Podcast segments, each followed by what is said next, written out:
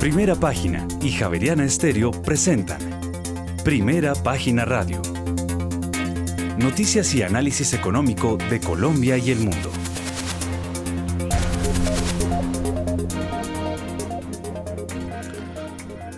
Muy buenos días, son las 6 de la mañana y 3 minutos. Les damos la bienvenida a una nueva emisión de Primera Página Radio. Hoy es miércoles 8 de febrero del año 2023 tendremos todas las noticias y el análisis económico de Bogotá, Colombia y el mundo hasta pasadas las 8 de la mañana.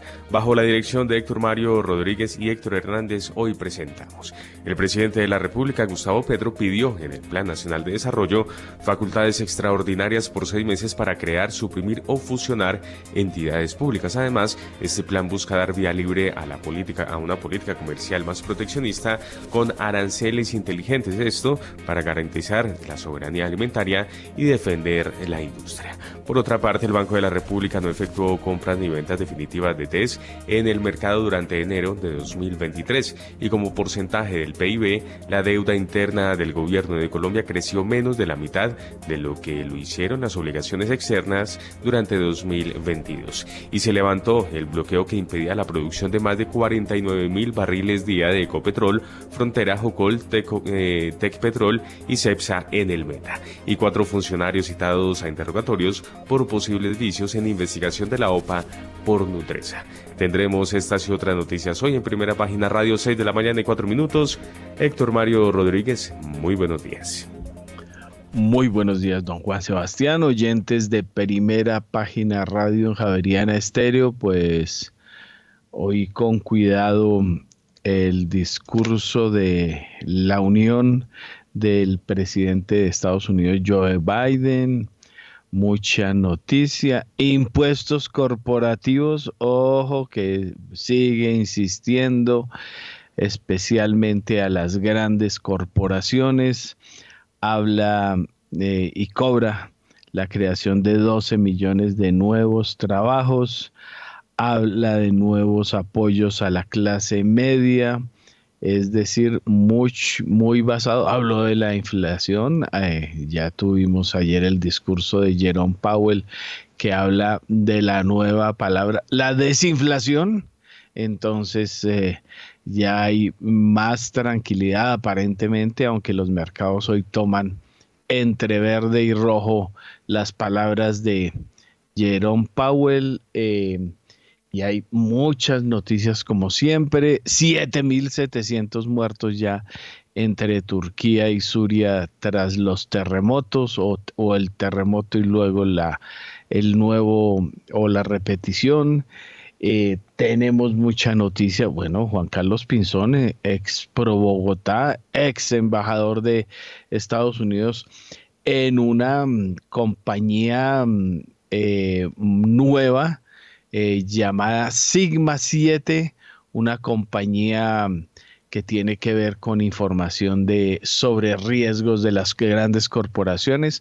Hay muchas similares, aunque no tan, esta no tiene tanto el sesgo de eh, empresa forense, pero hay muchas que han tenido mucho renombre, Control Risk, Kroll, eh, otras compañías eh, que hay en el mundo especializadas en investigar y advertir a las grandes corporaciones sobre lo que viene o ayudarles a desentrañar fraudes internos o de la competencia, pues el ex embajador Juan Carlos Pinzón se une al equipo como director ejecutivo de Sigma 7 en Nueva York.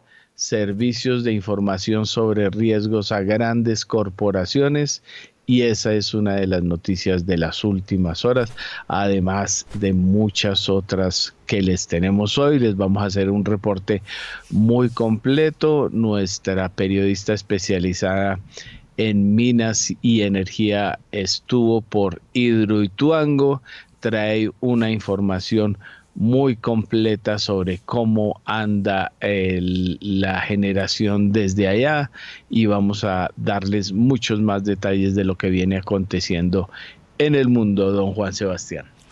Sí, señor, pues ya son las seis de la mañana y siete minutos. Entre tanto, le damos entonces inicialmente una mirada al panorama internacional porque la fuerte volatilidad se impone hoy en los mercados globales, pues no saben si recoger negativo la idea de que los tipos de interés estarán más altos por más tiempo o en positivo la resiliencia de la economía americana y sobre todo de su mercado laboral.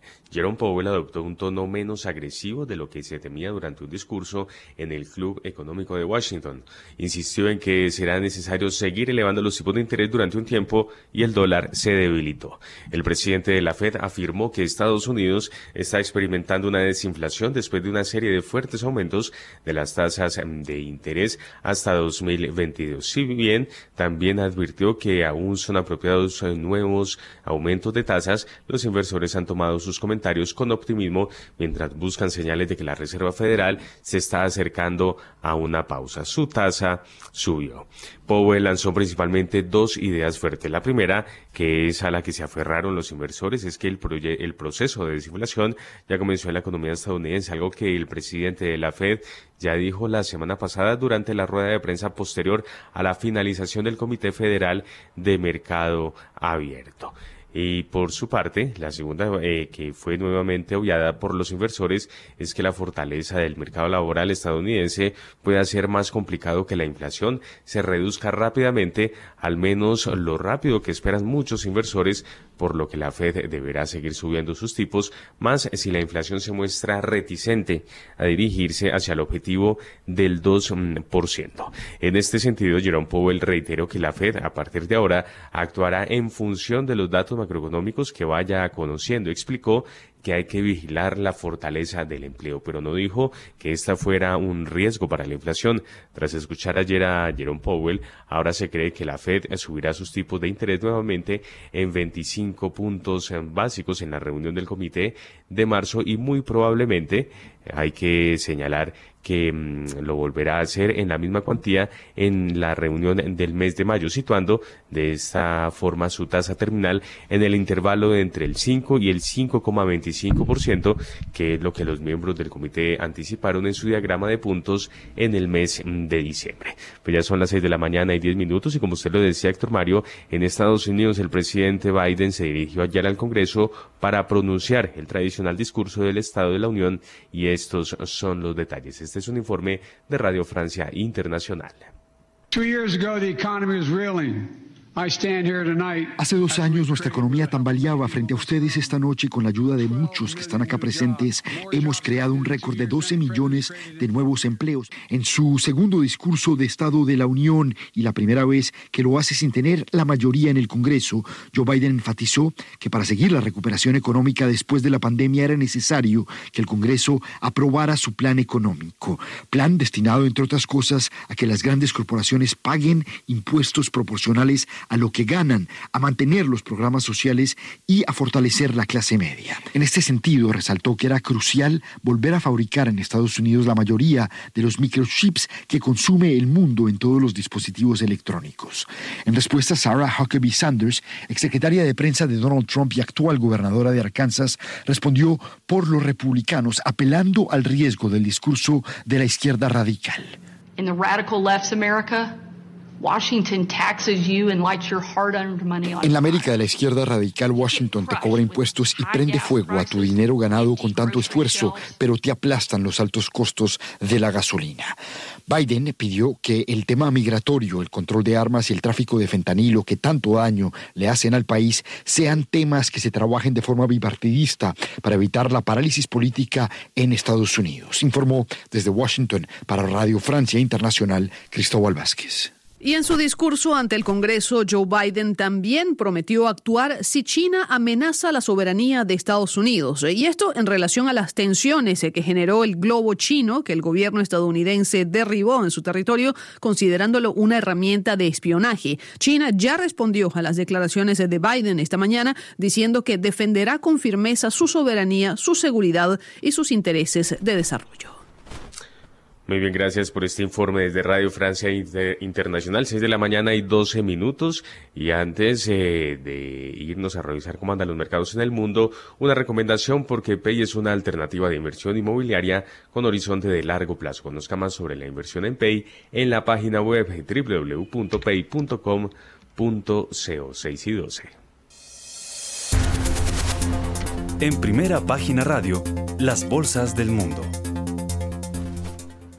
hacia la baja tras los comentarios del presidente de la Reserva Federal en Estados Unidos, Jerome Powell. Dijo que es necesario que los tipos de interés suban más para controlar la inflación. También influyeron negativamente los recientes resultados financieros de importantes empresas japonesas como el grupo de telecomunicaciones SoftBank, que cayó 5,1% tras informar de unas pérdidas de más de 912.500 millones de yenes entre abril y diciembre, primeros nueve meses de su ejercicio fiscal.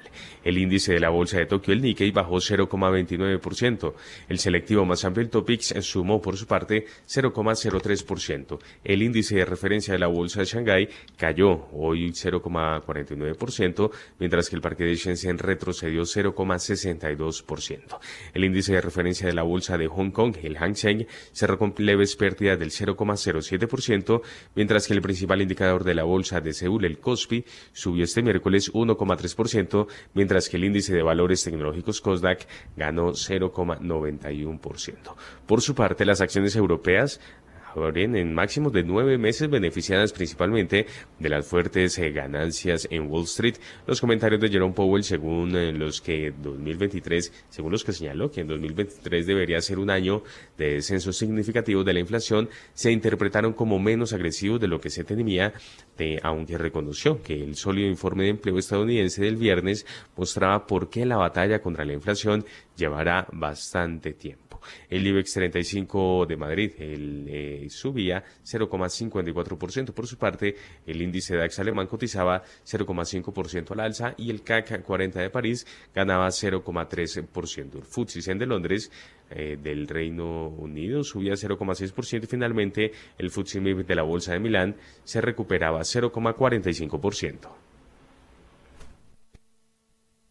Mil gracias, don Juan Sebastián. Bueno, eh, 6 y 14 minutos, ya estamos con nuestro analista invitado Andrés Moreno Jaramillo, asesor financiero certificado de la AMB y vigilado por la Superfinanciera, eh, economista de la Universidad del Rosario, máster en banca, mercados financieros y gestión patrimonial. Oiga, eh, Andrés, eh, por ahí que usted sabe que no soy muy adepto a las redes sociales pero por ahí vi que le pusieron el chulito en su Twitter. Buenos días, Héctor, a todos, el equipo de primera página, invitados y a todos los oyentes. Así es, pues tratando de abrir espacios hace varios años en el, liderazgo de opinión y análisis económico, eh, la idea es seguir, digamos, teniendo esa relevancia. Son redes que son más de 100 mil seguidores en todas las redes, en Twitter particularmente casi 33 mil personas, haciendo análisis y por ahí también alguna que otra polémica, pero en general buscando explicar temas sobre economía, sobre finanzas personales y sobre la bolsa de valores en Colombia y del mundo. Bueno, don Andrés, entonces vamos a lo que vinimos. Primero, su miradas eh, del mundo. Ahí vimos a Jerome Powell muy esperado y muy recibido con eh, planteamientos diversos por los mercados. Mientras Asia cerró en rojo por culpa de Powell, eh, Europa anda en verde fuerte, porque ya veo aquí incluso el IBEX 35 español sobre el 1%, el FTS o FTSE 100 de Londres eh, por el punto 81 subiendo, las cosas muy diversas y las acogidas muy diversas al mensaje que algunos o la mayoría cree que fue muy dovish acuñando la palabra eh, que dio eh, que dijo en algo en diciembre pero que ahora refuerza que va a ser eh, la palabra de moda en las próximas horas desinflación De eso habla ya Jerome Powell. Así es, algunos, eh, ¿qué pasa? Esto toca verlo en el corto plazo y en el largo plazo. Si bien ha mencionado y ha dicho que el proceso de inflación ha empezado a disminuir, digamos, ya hay más desinflación, sí es cierto que hay varios indicadores al respecto. La actividad económica en Estados Unidos eh, sigue full. Recordemos que se está buscando frenar todo ello porque está creciendo la economía del mundo con inflación y eso no sirve, eso destruye todo. Eso no le, genera absolutamente ningún bienestar ni a las personas más pobres ni a la sociedad. Hoy por hoy lo que toca atacar es la inflación. ¿Que, que crecimiento? Sí, pero con inflación no sirve. Entonces, lo que ha buscado el mundo subiendo tasas de interés es controlar la inflación y controlar ese exceso de crecimiento se le fue la mano a todos los países estimulando la economía en la pandemia, nadie sabía qué iba a pasar, ya después de la guerra todo el mundo es general, y vemos todavía una actividad económica en Estados Unidos muy importante, sobre todo por los datos de empleo. Entonces Powell dice, pues sí, hay ya un proceso de desinflación, pero hay una actividad económica impresionante, un recalentamiento fuerte. Sí, va a seguir la demanda importante y no va a caer tan rápido la inflación. Por eso habla de que toca seguir ajustando tasas de interés. O sea, no dijo va a parar ya en marzo o va a parar en la siguiente reunión, sino va a tocar seguir de a pocos porque no se está frenando tan rápido la actividad económica. La idea no es que a frenarla, ni acabarla, ni destruirla, sino que sea como las olas del mar, así es la economía, que no sea tan amplia la subida, ni menos con inflación, ni tampoco que las caídas sean tan profundas, porque se genera una crisis económica tiene que ser algo plano, algo controlado. Entonces, eh, advierte que van a seguir subiendo tasas de interés, eso no le gustó a un sector de los inversionistas y otros dijeron, no, pero ya, ya no hay inflación, eso se va a acabar muy pronto. Está el doble discurso, a mi manera de ver, así pasa a veces, de pronto en el corto plazo no se va a ver una caída tan fuerte, en el largo plazo van a subir un poco más las tasas, quién sabe, pero lo importante es el dato que viene la siguiente semana de inflación en Estados Unidos. Eso realmente, pues sí, ahorita vemos que Powell habló, esta semana por ahí hoy hay datos de, petróleos, eh, mañana hay un dato ahí como todas las semanas de, subsidios de desempleo, o vuelve digo, la idea no es que se vaya el desempleo al 10% en Estados Unidos, sino que se quede en una actividad controlada, cosa que no está pasando. Em, y eso pues hace que haya un exceso también de consumo. Entonces, eh, la próxima semana es clave todo esto, o sea, esto con datos. ¿Qué tan rápido empieza a bajar la inflación en Estados Unidos? ¿Se, va está desacelerando? Sí, la inflación sí.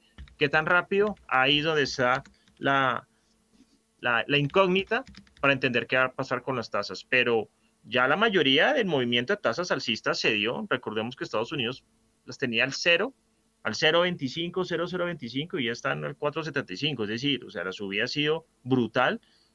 Tasas que no vemos hace 16 años, desde el año 2007.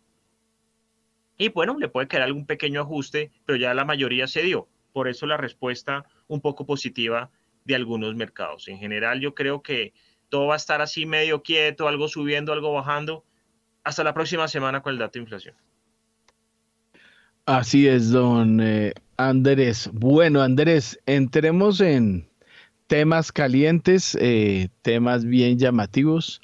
Anoche la Fiscalía General de la Nación produjo un comunicado en el que reveló una cosa bastante llamativa. Eh, es eh, además, a mí me ha llamado mucho la atención que se pretenda decir que son cinco funcionarios los involucrados, son cuatro, cuatro, cuatro, ahí están con nombres propios en la misma comunicado de la Fiscalía y es que la fiscalía llamó a interrogatorios al famoso juez Quinto. Yo le puse el mote desde esa época del juez Coyote, porque eso es como el lío entre el coyote y el, correcaminos, ¿no? Usted recuerda la, las famosas persecuciones y quién era el más veloz para dejarse o no atrapar pues yo lo puse el juez quinto civil del circuito de la oralidad de Medellín como el, juez Coyote porque eh, tomó una decisión y corrió y de inmediato quedó también con la eh, ratificación de la decisión y todos los, eh, funcionarios involucrados en la oficina judicial de Medellín encargada de dar los turnos y, decidir quién falla sobre determinados procesos, pues también están involucrados en este caso. Y este caso no solamente compete a la Fiscalía, que está investigando inconsistencias en el reparto de demandas, también hay que recordar que hace unos meses, exactamente le voy a dar la fecha, el 26 de noviembre, la Comisión Nacional de Disciplina Judicial inició una investigación y todo esto tiene que ver con el famoso reparto y a quién le tocaba decidir sobre los temas de la OPA lanzada eh, por eh, International Holding Company de los Emiratos Árabes Unidos sobre Nutresa. Hay que recordar que el juez quinto de oralidad de Medellín, Rafael Antonio Matos Rodelo, decidió de una forma rápida, rápida, eh, como el coyote, eh, muy rápida, demasiado rápida, para impedir que la Junta Directiva de Sura tomara una decisión eh, sobre si se aceptaba o no la OPA de los árabes. Y eso despertó mucha sospecha. De hecho, la misma revista Semana ha venido sosteniendo que los dos abogados encargados por Sura para entablar la demanda y moverla en los juzgados fueron removidos de la firma eh, Godoy, eh, venga, le digo cómo se llama exactamente, Godoy y Hoyos de Medellín, es la firma que venía asesorando en ese proceso, pues según eh, eh, advirtió semana eh, mediados de enero, dos de los abogados, entre ellos Juan Sebastián Lombana Sierra, fueron removidos de esa firma de abogados precisamente por las circunstancias de la investigación que están dando de la Comisión Nacional de Disciplina Judicial y ahora de la Fiscalía General de la Nación. Entonces, este eh, incómodo episodio que llena de dudas a lo que pasó y que muestra cómo se maneja eso en Colombia, ¿no? Aquí se deciden primero ciertos casos y se dejan de último. Aquí lo que hay que decir en esto, en este caso, precisamente que se llama, eh, repito, el nombre de la investigación corrupción judicial por inconsistencias en el reparto de demandas civiles. Eso quiere decir que se está demostrando que había para reparto otros procesos y no fueron repartidos con la celeridad y anteriormente al de Sura para que pudiera tomarse la decisión de parar a la junta directiva que había de Sura en ese momento, que dominaba en ese momento Gilinski y que aceptara la OPA de IHC de los Emiratos Árabes Unidos. Ese es el resumen larguito. Andrés Moreno Jaramillo, su comentario. Es muy complicado cuando un negocio bursátil no se defiende con dinero o con hechos, sino se recurren a abogados. Y el tema de que un juez en 24 horas diga el presidente de Sura que se abstenga de vender en una OPA como un argumento para decir, no, es que no vendemos, es no porque no querramos, sino porque un juez nos dijo que no, pues es una jugada que termina enlodando todo este proceso. Y a mí me da mucha tristeza porque aquí los que llevan son los accionistas minoritarios y la empresa. En un negocio bursátil donde sentarse a hablar de números, de beneficios, de dividendos, ¿por qué no cambiar y tener nuevos socios? ¿Por qué no ampliarnos más? Y empieza el ego, los regionalismos, el control político y el que esto es mío, esto es mío. ¿Qué hacen esas empresas en la bolsa? En la bolsa tienen que estar compañías dispuestas a tener nuevos socios, dispuestas a OPAs. Si no quiere eso, no le gusta eso, no se enliste. Por ejemplo, al costo. Al costo no está en la bolsa. Alpina no está en la bolsa. Arturo Calle no está en la bolsa. Eh, y así hay cualquier cantidad de ejemplos. No están en la bolsa. Entonces no, es tan sencillo hacer una negociación pública donde hay accionistas minoritarios. Los accionistas minoritarios en la bolsa en Colombia, sobre todo en, algunas compañías, nos hemos dado cuenta que, que no tienen ningún tipo de defensa y no existe el gobierno corporativo. Era un negocio claro que le iba a dar beneficios a los vendedores. Era claro que iba a entrar una cantidad de caja a este mercado de capitales, pero eh, defendiendo político, eh, políticamente todo, enlodando todo, eh, se está perdiendo el mercado y la confianza y el nombre, el buen nombre construido. Los inversionistas minoritarios no están importando en este mercado y por eso tenemos el mercado que tenemos. Por eso tenemos 62 emisores. Hoy empieza a irse Cemex y van a quedar 61 y de esos 61 emisores hay 30 que no se mueven. Acá tenemos 30 empresas en una bolsa que lleva 94 años al aire. Eso no tiene ningún sentido. Y no es culpa que de la super, que del presidente, que de la bolsa, no, es culpa de nosotros mismos. La, la, la mentalidad pequeña y cerrada de los empresarios, en tener empresas familiares o tener un control y no querer soltar. Ahí Guiniski ha, ha mostrado una cantidad de cosas que están mal en Grupo Sura, tocó retransmitir los balances. Eh, también por ahí con EPM se han visto una cantidad de negocios que hemos hablado aquí varias veces en primera página que tenían amarrados al GEA. Hombre, las empresas tienen ciclos, los dueños tienen ciclos. Si usted no quiere hacer parte de esos ciclos, coja la empresa, haga una OPA de cancelación, recoja y dele la plata a sus accionistas y váyase. Pero no lo hace y tampoco deja que otros lo hagan. Y en general todo este lío jurídico lo que hace es, no gana nadie, no gana nadie. Se desempaña, o se empaña el nombre de las empresas, pierden los accionistas minoritarios, pierde el mercado, pierde la confianza, ganan los abogados y ya, entonces, qué interesante, oiga, venga, cerremos esto eh, eh, con estas tasas de interés, con esta coyuntura geopolítica, con esta coyuntura nacional, un negocio espectacular se le presentó al GEA. Y pues, bueno, que, es que así sí, pero no, no, así o no con usted.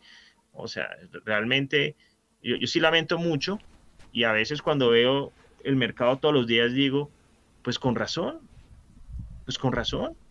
Con razón la gente prefiere hacer otro tipo de inversiones y mira afuera Wall Street, se meten al, mercado global colombiano, que acá no hay quien los defienda.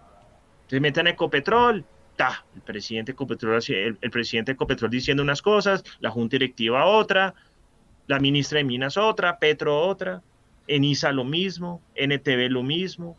Y uno se da cuenta, las empresas que ahí están haciendo un control político de algunas pocas personas, pero en la bolsa realmente los minoritarios llevan del bulto, llevan del bulto y así es muy difícil construir país, así es muy difícil eh, pensar en la sociedad, así es muy difícil crecer todos juntos.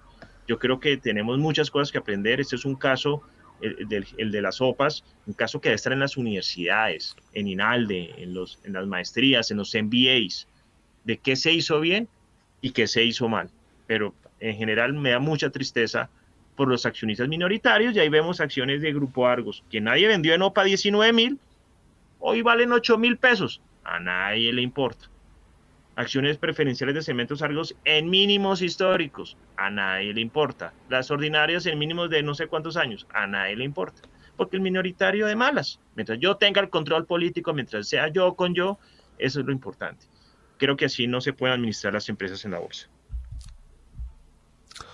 Muy bien, gracias Andrés. Y antes de revisar cómo andan los, mercados en la región, una recomendación porque estos son algunos datos de por qué BYD hoy es la marca de vehículos número uno en movilidad sostenible en Colombia según cifras del RUND 2021-2022. Desde 2020, BYD ha lanzado 21 modelos de vehículos 100% eléctricos e híbridos enchufables. Hoy, BYD tiene el 34% de market share en el segmento del mercado relevante. BYD ofrece más de 11.580 11.558 unidades en repuestos. BYD tiene 7 vitrinas en Colombia con 16 estaciones de carga propias y 14 electrolineras públicas. BYD, marca número uno en movilidad sostenible, con 1.285 eh, unidades vendidas en Colombia entre eléctricos e híbridos enchufables. 6 y 32. Las bolsas latinoamericanas en primera página radio. Las negociaciones dentro de los mercados accionarios operaron entre ganancias y pérdidas este martes, después de las declaraciones del presidente de la Reserva Federal, Jerome Powell, quien destacó que de persistir la fortaleza observada en el mercado laboral, la tasa máxima de ajuste podría ser más alta. La mayor ganancia intradía la registró el índice tecnológico Nasdaq 100 con un avance del 1,90% seguido del Standard Poor's 500 con un aumento del 1,29%, mientras que el industrial Dow Jones sumó 0,78%. En la región, el índice Standard Poor's Merval de la Bolsa de Comercio de Buenos Aires cerró con una subida del 1,31%. El índice Ibovespa de la Bolsa de Valores de Sao Paulo retrocedió por su parte 0,82%. El índice de precios y cotizaciones de la Bolsa Mexicana de Valores descendió 1,30%. El índice MSCI Colcap de la Bolsa de Valores de Colombia cerró con una alza del 0,13%. Además, el índice IPSA de la Bolsa de Santiago de Chile perdió 0,1%. 27% y finalmente el índice general de la Bolsa de Valores del IVA ganó 0,29%, 6 y 33. En primera página radio, las claves de la jornada. Arrancamos en Europa porque el presidente del Consejo de Supervisión del Banco Central Europeo presentará los resultados del proceso de revisión y evaluación supervisora de 2022, un ejercicio en el que la institución reclamó a la banca que se preparara ante el escenario que se abría con las sanciones a Rusia. La Agencia Internacional de la Energía publicará su informe anual sobre el mercado mundial de la electricidad en el que analizará las perspectivas para los próximos años. Alemania emitirá por su parte deuda a siete años por un volumen de cuatro mil millones de euros. En Estocolmo, se llevará a cabo una reunión informal de los ministros de competitividad de la Unión Europea. Por su parte, en Estados Unidos, tras escuchar ayer a Jerome Powell, hoy hablarán Christopher Waller y John Williams, miembros del Comité Federal de Mercado Abierto. Además, de nuevo jornada de resultados empresariales hoy serán protagonistas Walt Disney, Total Energies, Uber, entre otras compañías. Los datos oficiales de inventario de la Administración de Información de Energía en Estados Unidos se publicarán más adelante en esta sesión y finalmente el Comité de la Cámara de Representantes eh, sobre supervisión y reforma celebrará una audiencia sobre fraude en los programas federales de ayuda al desempleo que denuncian que se disparó durante la pandemia de COVID-19. Mil gracias, don Juan Sebastián, pues eh, a las 6 y 34 minutos. Bueno, venga, lo prometido es deuda. Les dijimos que les íbamos a contar cómo estuvo la visita de primera página a Hidroituango. ¿Cómo fue este viaje? Este viaje a mí me tocó la fácil, ¿no? Me tocó en helicóptero al lado del piloto. Eh, sobrevolando entre Medellín y, y Tuango y la cosa es distinta. En cambio, a doña...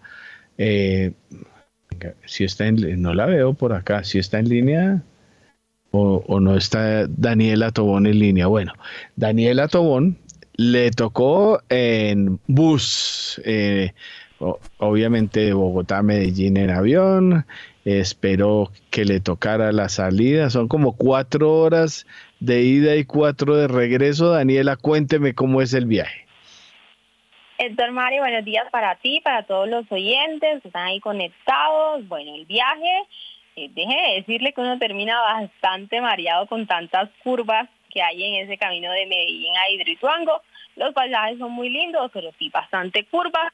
Varios periodistas íbamos ahí un poco mareados y, incómodos, pero todo muy bien. El viaje duró entre cinco horas, cinco horas y media. Es bastante largo el trayecto, además de que, pues por motivos de seguridad no se puede ir en, en, mucha velocidad. Pues estuvimos ayer, como usted muy bien lo decía, visitando la central hidroeléctrica que ya tiene funcionando dos turbinas.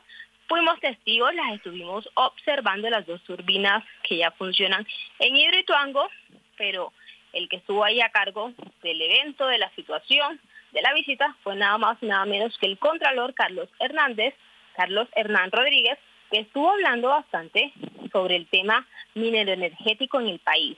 Hizo varios llamados de atención, habló mucho y dejó ver que la entidad, que este ente de control, está muy pendiente de lo que sucede en el tema minero energético y las políticas, porque ojo, fue muy prudente, pidió prudencia y rigor técnico para el debate y el análisis en estas medidas que se están adoptando. Dijo que Colombia es un país que aún depende de los hidrocarburos y que por lo tanto se debe estar muy pendientes con las cosas que se dicen para no causar pánico. Además, ha dicho que Colombia debe asegurar las reservas probadas de petróleo suficientes para poder emprender una transición energética segura. Hay que decir que estuvo hablando mucho sobre el tema, también habló sobre el presidente Gustavo Petro en su intervención a las comisiones reguladoras, que son muy sonadas por estos días. Estuvo diciendo que debía hacerse de manera técnica y que debía tenerse mucho cuidado también, que él, por supuesto, dijo que estaba en todas sus facultades para asumir este tipo de situaciones y este tipo de funciones. Sobre Hidroituango, pues habló realmente poco de la central hidroeléctrica como tanto, eh, mencionó, resaltó un poco la entrada en operación de, de pero dijo además, se le estuvo consultando sobre el tema de procesos fiscales, del proyecto, pues él dijo que hasta el momento la Contraloría no va a avanzar en estos procesos fiscales debido a que el proyecto aún no termina. Que una vez culmine, pues ellos determinarán las decisiones que se deben tomar, si hubo sobrecostos y estarán evaluando el tema de los seguros y todo eso, pero que hasta que el proyecto no termine, pues no van a haber noticias sobre procesos fiscales. Si quiere, escuchemos un poco lo que decía el Contralor ayer sobre todo este tema de la transición energética, que ojo, dijo que estaba previsto de manera urgente, debía hacerse una nueva subasta de energía y la agilización de proyectos energéticos. Escuchemos lo que dijo.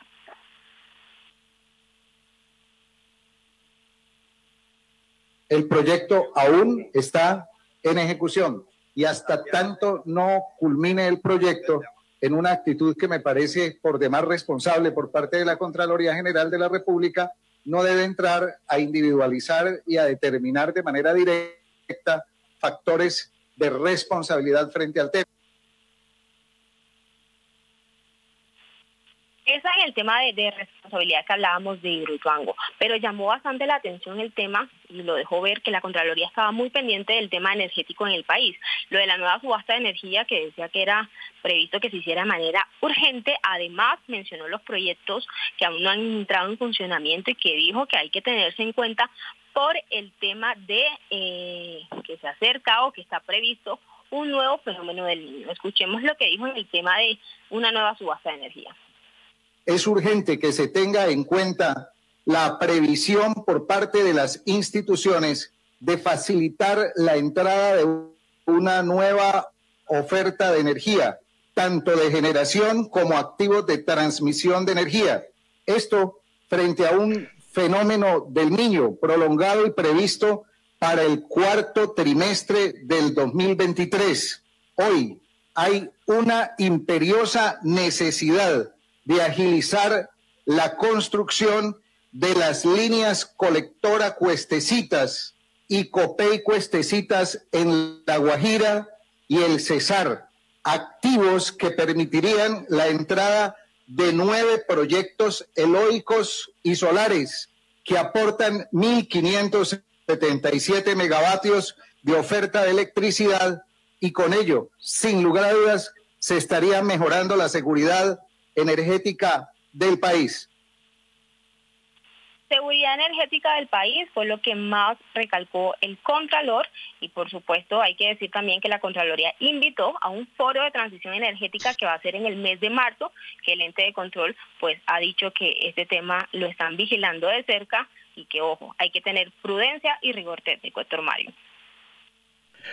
Bueno, venga, ayúdeme una cosa, Daniela, porque esto es muy importante el, em, a mí me tocó la visita de Hidroituango cuando estaba eh, en la etapa preliminar, eh, en la época eh, turbia del manejo de EPM en manos de empresarios privados. Y mm, en verdad siempre ha habido dudas sobre la estabilidad de las montañas. Hay que recordar que en primera página, antes de que aconteciera lo que sucedió con el famoso incidente que impidió la entrada en operación eh, hace unos años, eh, lo cierto es que la visita que hicimos varios periodistas temblaba el piso, se sentía como eh, se impactaba la generación y todo en la región.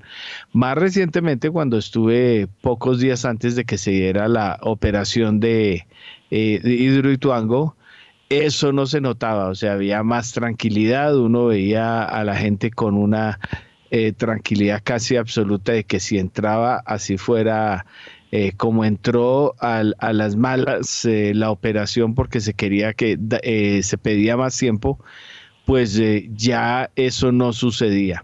en el recorrido que ustedes hicieron y todo, ¿se notó algo en el piso? ¿Les bailaba o no les baila a pesar de que está en plena, están en plena operación dos turbinas? Bueno, pues ayer el piso Digamos que las turbinas, la fuerza que tienen es muchísima. Cuando estábamos en el área de las turbinas, sí se sentía un poco la vibración, pero nada, nada fuera de lo normal o algo alarmante, no. Se sentía un poquito la vibración, pero de, eh, pues obviamente las dos turbinas estaban encendidas en ese momento y ahí sí se, podía observar un poquito el tema de vibraciones en el piso, pero fuera del, en el resto del recorrido no se siente, se siente bastante estable Incluso el Contralor ha, dicho que, tienen plena seguridad y que no ha encontrado nada eh, extraño, por decirlo así, en el tema del, del proyecto, que es un proyecto seguro, y pues resaltó, por supuesto, la entrada en operación de este proyecto que le brinda energía al país. Bueno, pues eh, gracias Daniela. Debe estar eh, un poquito trasnochada, ¿no? ¿A qué hora llegó a Bogotá? Estuvimos llegando a Bogotá cerca de las 12 de la noche, eh, sí, un poquito trasnochado por el tema del traslado a Medellín, perdimos el vuelo que teníamos previsto, a primera hora tuvimos que, que coger entonces el que salía, el último vuelo a Bogotá, pero lo importante es que llegamos y pues aquí estamos contándole a toda la gente lo que vivimos en esta nueva central hidroeléctrica que es Ituango. Bueno, mil gracias. Daniela Tobón, quien estuvo en Hidroituango en las últimas horas. Bueno, pues oiga, eh, Juan Sebastián, hágame un resumen de cómo va el petróleo y hablamos con Julio César Herrera y Guillermo Valencia que ya están conectados para que entremos en la otra materia. Sí, señor, pues a las 6 y 44 los precios del petróleo se mantienen con subidas en un contexto de movimientos a la baja del dólar. El grupo de la industria mostró que las existencias de crudo cayeron alrededor de 2,2 millones de barriles en la semana que terminó el 2 de febrero, desafiando las expectativas de crecimiento de 2,5 millones de barriles. Los datos oficiales del inventario de la Administración de Información de Energía de Estados Unidos se publicarán más adelante durante esta sesión. En este momento, el petróleo de referencia Brent llega a 84 dólares con 35 centavos el barril, sube 0,80%, mientras que el WTI se recupera 1,01% se cotiza sobre los 77 dólares con 92 centavos el barril. Mil gracias, don Juan Sebastián. Bueno, a las 6 y 45 minutos de la mañana está con nosotros Julio César Herrera, nuestro especialista en el tema petrolero, CEO de G Energy Group, que tiene dos activos en Colombia. Julio César, bienvenido. Muchas cosas para tener en cuenta en eh, petróleo, que lo veo verde a esta hora. Eh, hay dólar débil, hay datos eh, de Estados Unidos de inventarios o reservas, hay OPEP, hay que, bueno, eh, Turquía, hay China, bueno, de uno puede tomarse de una multitud de referencias para analizar lo que está aconteciendo, Julio César. Muy buenos días, Héctor Mario. Buenos días a la mesa de trabajo, los compañeros analistas y los apreciados oyentes de primera página. Sí, eh, precios de futuros de, crudo eh, verdes, Brent recuperándose. El 3 de febrero nos encontrábamos en un 79.94 que nos preocupó, siendo un buen precio, pero nos preocupó. Eh, y hoy en un 84.35. No veíamos un precio como el que tuvimos el 3 de febrero eh, antes de eh, enero 9, que también estuvimos en enero 79, tuvimos un alza ¿Y por qué la volatilidad? O sea, es la incertidumbre si la demanda realmente va a tener ese piso que se espera para ese crecimiento del cual hemos venido hablando y es que este año debería ser un año de un consumo de 101.7 millones de barriles al día. Y está fundamentado en China, básicamente, de que China consuma eh, como el primer importador del mundo, eh, localmente para sus refinerías, primer refinador del mundo eh, también. Y ese, ese argumento pues es vital y, en la medida que se vean señales fuertes de que la economía china y el consumo chino, eh, compra de cargos para las refinerías empiece a habilitar, pues vamos a ver lo que estamos viendo ahorita. En la medida que no se vea, pues vienen las preocupaciones y los retrocesos sumados pues a los otros factores como inventarios, OPEC y los temas geopolíticos.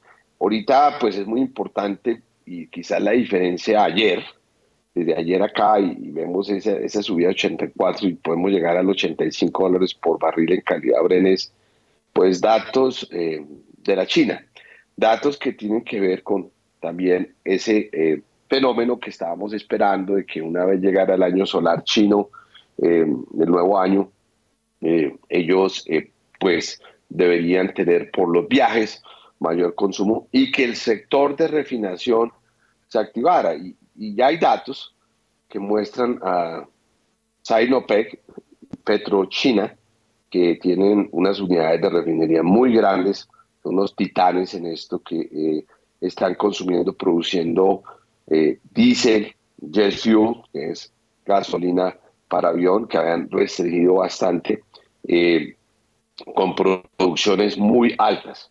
Y esa es una buena señal que está ayudando y dando esa confianza de que pues China eh, va a incrementar su demanda de crudo. También hay otro dato importante, mirando eh, las mismas refinerías eh, y cómo su demanda se recupera, uno miraba el primer trimestre del 2022. En el primer trimestre del 2022, China estaba consumiendo 12.9 millones de barriles al día para sus refinerías hoy en este momento eh, estamos viendo que ese primer trimestre 2023 va a ser de 14.5 millones de barriles y es muy importante que China se mantenga en ese 14.5. Si uno mira la curva de consumo de las refinerías chinas eh, de demanda, pues China viene en un crecimiento. Eh, hay que ir a un año como el 2015, atrás donde pues China tenía un consumo de unos 10.4, 10.5 millones de barriles para refinación y hoy en día está en cerca de 15 millones, luego se ve el crecimiento. También hay que anotar de que ese número que todos debemos recordar, 101.7 millones de barriles de consumo al día en el 2023, eh, el crecimiento con respecto al año pasado para llegar a ese 1.7 es 1.9 millones de barriles que el mundo debe consumir adicional lo que teníamos del 2022.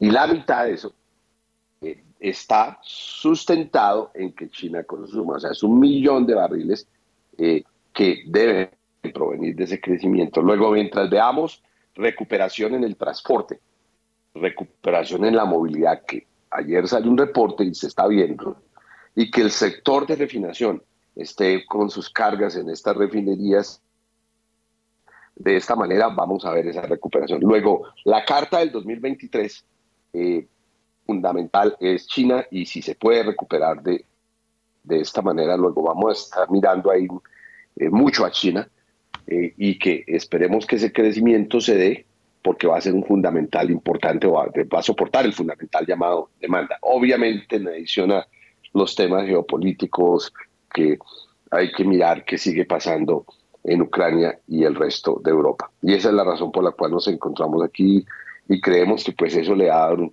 un Bren unos 85 dólares por barril eh, por el momento. Gracias, eh, don Julio César. También está conectado a esta hora eh, con nosotros Guillermo Valencia desde Santa Catarina, en Brasil, el CEO de Macrowise. Guillermo, su análisis de la economía del mundo a esta hora. Hola Héctor Mario, un saludo muy especial para los colegas, eh, para Julio, para toda la audiencia. Y, y, sí, digamos que el, el tema eh, que describe Julio es muy interesante porque el tema de la demanda está totalmente dominado por China. China es el máximo importador neto de energía en este instante, mientras que Estados Unidos empezó a ser un exportador neto. Luego eso cambia la ecuación cambia la ecuación geopolítica porque para Mohammed bin Salman en Arabia Saudita es mucho más estratégico lo que pase con China que lo que pasa con Estados Unidos en términos de energía. Cambia la ecuación porque también cada vez es más evidente que la mayor demanda energética en el mundo, si exceptuamos transporte y tal vez transporte en tres años, va a ser electricidad. Y la electricidad, en este instante, la mayor fuente, eh, el commodity más importante para la electricidad es el gas. Entonces, hay una transición del petróleo al gas y esa transición tiene un peso geopolítico. Arabia Saudita no es el que tiene las mayores reservas de gas. Qatar tiene muchas más reservas, Irán tiene reservas, eh, Rusia tiene reservas tremendas y Estados Unidos también tiene unas reservas muy importantes. Entonces, en la ecuación del gas, definitivamente hay un cambio de poder geopolítico en la región y ese cambio se va a sentir. O sea, donde hay más probabilidad de inestabilidad, estamos hablando de conflictos, ¿no? De conflictos próximos como el que está ocurriendo en Ucrania. Donde hay más fragilidad es en el Medio Oriente. ¿Por qué? Porque Qatar, de alguna manera, Qatar y Arabia Saudita tienen incentivos cruzados. Y el enroque que existe entre Qatar y Turquía, pues hace aún más complicadas las cosas. ¿Por qué? Porque Turquía es una potencia militar eh, Arabia Saudita, por decirlo de alguna manera, tiene los mejores juguetes, tiene eh, todo el armamento importado, pero no tiene un ejército entrenado. Turquía sí lo tiene. Y ese enroque entre Qatar y Turquía es algo que va a ser importante en la región. Entonces, el juego de la energía, el juego por la supremacía en, en el control de la energía va a tener un matiz geopolítico fuerte. Rusia sigue alineado con China y de alguna manera Arabia Saudita va a buscar cómo tener eh, contratos importantes con China. Ahora, desde el punto de vista de Estados Unidos, también hay una reconfiguración en las cadenas de valor. La narrativa de recesión se ha ido disipando. No, no olvidemos como que en el, primer en el segundo semestre del 2022, pues se hablaba mucho de un hard landing. Ahorita la probabilidad de un soft landing es muchísimo más alta. ¿Qué quiere decir un soft landing? Que no va a ser una recesión tan fuerte. Cuando yo miro el mercado de bonos, el mercado de bonos está descontando una recesión. Cuando miro el mercado de acciones, no necesariamente está descontando una recesión, pero cuando miro el cobre, definitivamente no está descontando una recesión. Entonces, ¿qué está pasando ahí? Cuando uno escucha el discurso eh, de, de, de, uno de los banqueros centrales en Estados Unidos y uno dice, hay un problema estructural de empleo, hay un déficit de algunos empleos y ese déficit se, se, plasmó desde la pandemia, pues, pues es un poco contradictorio, ¿no? Porque si estamos en recesión, porque hay full empleo. Entonces, e, eso, eso no pega en la ecuación. Entonces, definitivamente, si hay una recesión, tiene otras características. Nuestra tesis es que hay dos economías en Estados Unidos. Hay una economía que está en su ocaso, hay una economía que está representada por la deuda, por modelos de negocio que ya no van a ir más, y hay una economía naciente vibrante que cada vez va a reconfigurar las cadenas de valor, va a reconfigurar los modelos de productividad y tiene mucho espacio para crecer. Entonces, dependiendo de cuál de estas dos tesis domine, si, si la economía que está en su caso la que más va a dominar, pues la narrativa va a ser eh, de recesión muchísimo más fuerte y supremamente pesimista en el Standard Poor's. Pero si la narrativa es de esa, de, esa, de esa nueva economía que están haciendo, representada por algunas compañías de tecnología que tienen la capacidad de aumentar la productividad de la industria, la tesis va a ser de nuevo positiva en un escenario que todo el mundo está tremendamente pesimista. Entonces los rallies han sido significativos eh, comenzando este año y, y parece que cada vez hay más apetito por tomar riesgo.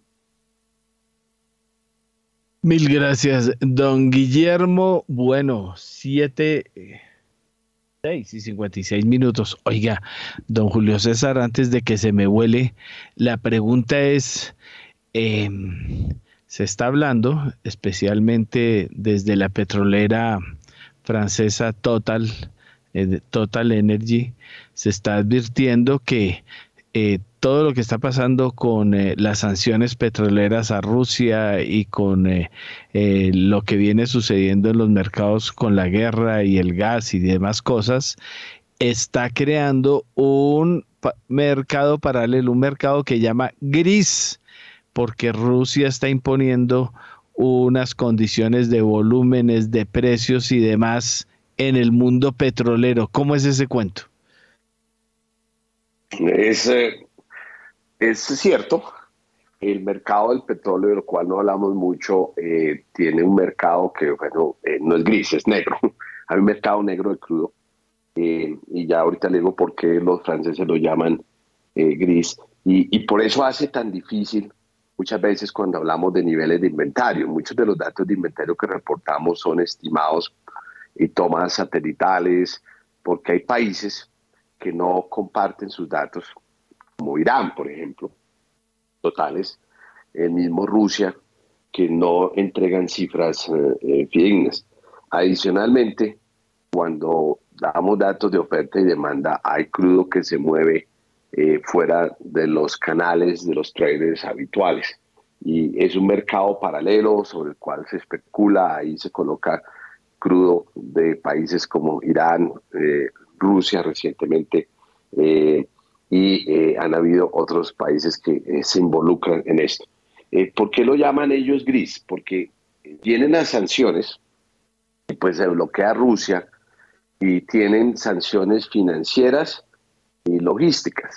Las financieras, pues lo último fue el techo de que vamos a pagar el crudo que fue promocionado por la Casa Blanca y se alineó a la Unión Europea a no más de 60 dólares por barril, que es un crudo, es pagar el crudo ruso realmente eh, a un precio muy bajo. Yo creo que es un, techo que fue excesivo, que eh, mataría y ahogaría la industria rusa a la hora que pues eh, Rusia recibiera, recibiera por su producción, que son más de 12 millones de barriles al día, ese precio. No les da lo suficiente para, y, tendrían que hacer cierres de campos, eh, no se pagaría en las condiciones actuales de Rusia. Y pues eh, teníamos un problema más grave, porque al pasar eso, al pasar eso en ese momento, esa producción rusa sería menos producción en el mercado y tampoco es que ningún país tenga, excepto pues Estados Unidos, que tiene muy buenas reservas, pero ninguno puede inmediatamente salir a, reemplazar esa producción porque no ha habido mucha inversión. Eh, mismo OPEC, miramos que pues está ahí sostenido, no ha cambiado, no ha abierto el grifo. Entonces tendríamos un problema grave porque ahí tendríamos un incremento de precios del crudo eh, porque el mundo necesita petróleo. Es así, ustedes oyeron hablar del 101.7 millones de barriles al día. Entonces, eso ha motivado a Rusia a tener que vender su crudo al mejor postor y ha entrado en un mercado negro donde pues por la puerta trasera refinadores y sobre todo los hindúes han prestado esto y China eh, para comprar ese crudo ya ha tenido que darle un descuento, no tanto como el 60 sino un mejor precio. Adicionalmente, cuando se mueve crudo, eh, se piden pólizas eh, por los sitios que los cargueros pasan, pues tienen que cargar en puertos, tienen que pasar por canales como de La Mancha y otros, y pues un paso de esos requiere pólizas a la hora que haya un derrame de crudo, estos cargueros se movilizan en áreas complejas, eh, y pues nadie le da a Rusia pólizas porque están vetados. no pueden salir de los puertos donde ellos salían habitualmente. a los rusos no los están queriendo ahorita en ninguna parte del mundo por todo este evento el mundo le está pasando esa cuenta cobro. Luego han tenido que buscar rutas alternativas. Se habla de ventas de crudo en alta mar, entregarle eh, crudo a otros y les ha tocado hacer mucha maroma logística porque pues las rutas tradicionales no son las ideales. Y lo que están diciendo los franceses es, oiga, mire, estos tipos siguen comercializando, eh, pasándose por el lado eh, la, regulación, las normas, todas las sanciones, bueno, en adición a las financieras, que no hablé porque pues eh, para comprar y vender crudo, yo le compro a usted, le digo, bueno, deposíteme en mi cuenta de Nueva York, de, ¿sí? el Chase o en los Estados Unidos o en Londres, eh, y sucede que el, sistema bancario se cerró para los rusos, nadie quiere dinero de ese crudo Entonces está moviendo también todos unos temas de, bueno, cómo les pagan a ellos estas cantidades de petróleo y se saca ese mercado en paralelo que ocurre y lo que los franceses y total prácticamente está diciendo, esto está desequilibrando. Eh, pero el hecho es que el crudo ruso se sigue consumiendo. De ahí que no estamos en 100 dólares con barril, por barril, ¿sí? o más, porque ese mercado gris eh, se está moviendo. Y no lo llaman negro porque pues es un mercado intermedio. Eh, digámoslo, no hay esa piratería, ese crudo como existen en algunos otros países se presta, pero esa es la realidad que se está viendo en el momento. Muy bien, gracias Julio César. En este momento son las 7 de la mañana y dos minutos, pausa y ya volvemos.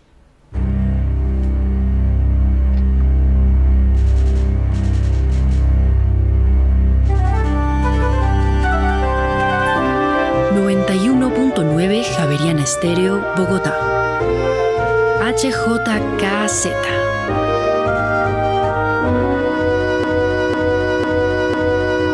Sin fronteras.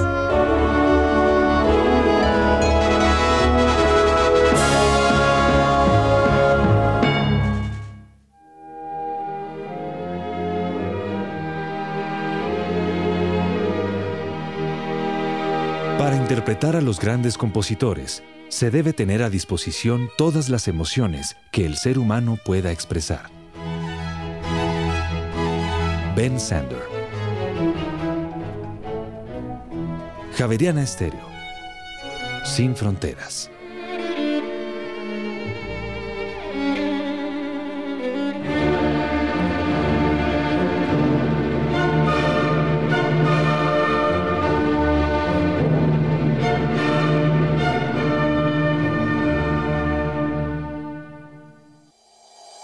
En Acciones y Valores, nuestra prioridad es construir la mejor versión de su futuro financiero. Por ello, creamos soluciones para cada uno de sus objetivos. Descubra nuevas formas de ahorrar y simplifique todo desde el celular a través de inversiones digitales desde un peso. Genere rentabilidad y a la vez impacto positivo en el mundo con inversiones responsables. Construya su plan de inversión personalizado con asesoría exclusiva y especializada Optimice el manejo de recursos de su empresa por medio de soluciones de tesorería. Realice envíos y pagos internacionales seguros de la mano de nuestro aliado Western Union. Es momento de crear metas juntos. Conozca la mejor forma de hacerlo. Contáctenos en www.axivalores.com o al WhatsApp 323-236-5222, vigilado y regulado por la Superintendencia Financiera de Colombia.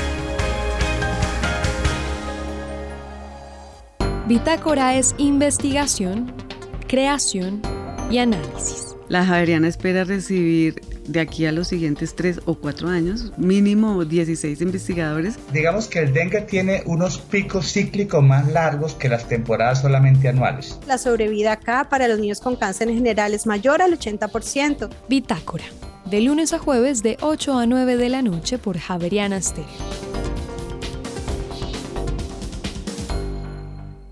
Javeriana Estéreo, sin fronteras.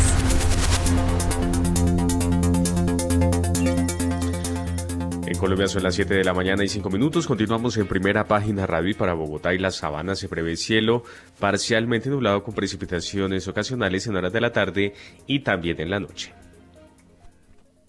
Mil gracias, don Juan Sebastián. Eh, bueno, a esta hora también está ya con nosotros Nelson Vera Concha, ex vicepresidente de la NIF, ex jefe de investigaciones de la NIF, ex asesor de la Superintendencia Financiera de Colombia. Nelson, eh, su análisis del talante del mundo. Eh, veo oh, formas diversas de asumir lo que pasó ayer con Jerome Powell, su discurso.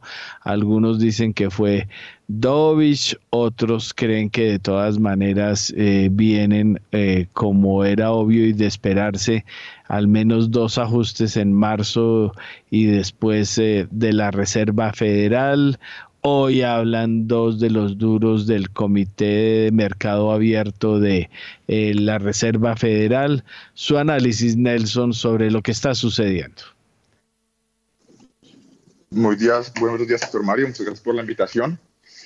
Sí, a ver, este inicio de año, la verdad tenemos que decirlo, nos ha sorprendido en múltiples frentes y hay que separar el análisis en diferentes sectores. Entonces comencemos por el sector real, la economía. ¿Dónde estamos y probablemente hacia dónde vamos? Entonces, ¿dónde estamos? Los números duros, lo que nos han venido mostrando, es una mayor resiliencia tanto en el crecimiento económico al cierre del año anterior, ese cierre del 2329, como en la creación de empleo. La tasa de desempleo en niveles históricos mínimos del 3.4%, el muy buen dato de creación de empleo superior a los 500 mil pesos de trabajo la semana pasada, los salarios continúan incrementándose a tasas cercanas al 4,5%.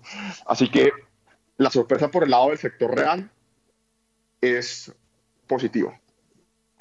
¿Hacia dónde vamos? Y acá está el elevadísimo grado de incertidumbre. Y aquí las proyecciones que nos estaba sugiriendo una curva de rendimientos invertida, pues están teniendo a desdibujarse. Hemos pasado de esas tesis de aterrizaje duro, aterrizaje suave, y ahora muchos hablan de que probablemente podría no haber aterrizaje. Yo creo que lo que se tiene es una, cuando uno mira bajo el capó de las cifras del PIB, por ejemplo, sí es un debilitamiento de la demanda agregada, sobre todo del consumo de los hogares, por múltiples factores, pero que probablemente, por lo menos en el corto plazo, no se ve cómo se afloja ese mercado laboral y por ende el crecimiento. O sea, prácticamente que la tesis de debilidad en el primer semestre del sector real y recuperación en el segundo semestre prácticamente se ha volteado. De continúa la fortaleza del sector real en el primer trimestre y algo de mayor debilitamiento en la segunda parte del año. Y acá hemos replicado múltiples veces como era excesivamente pesimista esas probabilidades de recesión cercanas al 70% eh, el año pasado y que prácticamente eso había colapsado al rango 40-50% y muchos ah, analistas hablan ya de probabilidades del 35-40%. Pero sabiendo que la tasa base de probabilidad de una recesión en cualquier año dado ronda el 15-20%, por el simple hecho de que cada 8 o 10 años pues tenemos una recesión. Entonces, ha bajado la probabilidad de recesión en un año dado correcto, pero es todavía inusualmente dado, digámoslo, para tiempos normales. Y pues evidentemente cuando uno entra a hablar ya del periodo 2023-2024, pues ya esa probabilidad de algo de mayor debilidad en el año 2024, pues toca entrar a, a considerar. Entonces, resumen, el sector real ha venido aguantando más de lo que se pensaba. Tenemos todavía un mercado laboral apretado y probablemente, probablemente va eh, a requerir algo más de apertura en la política monetaria.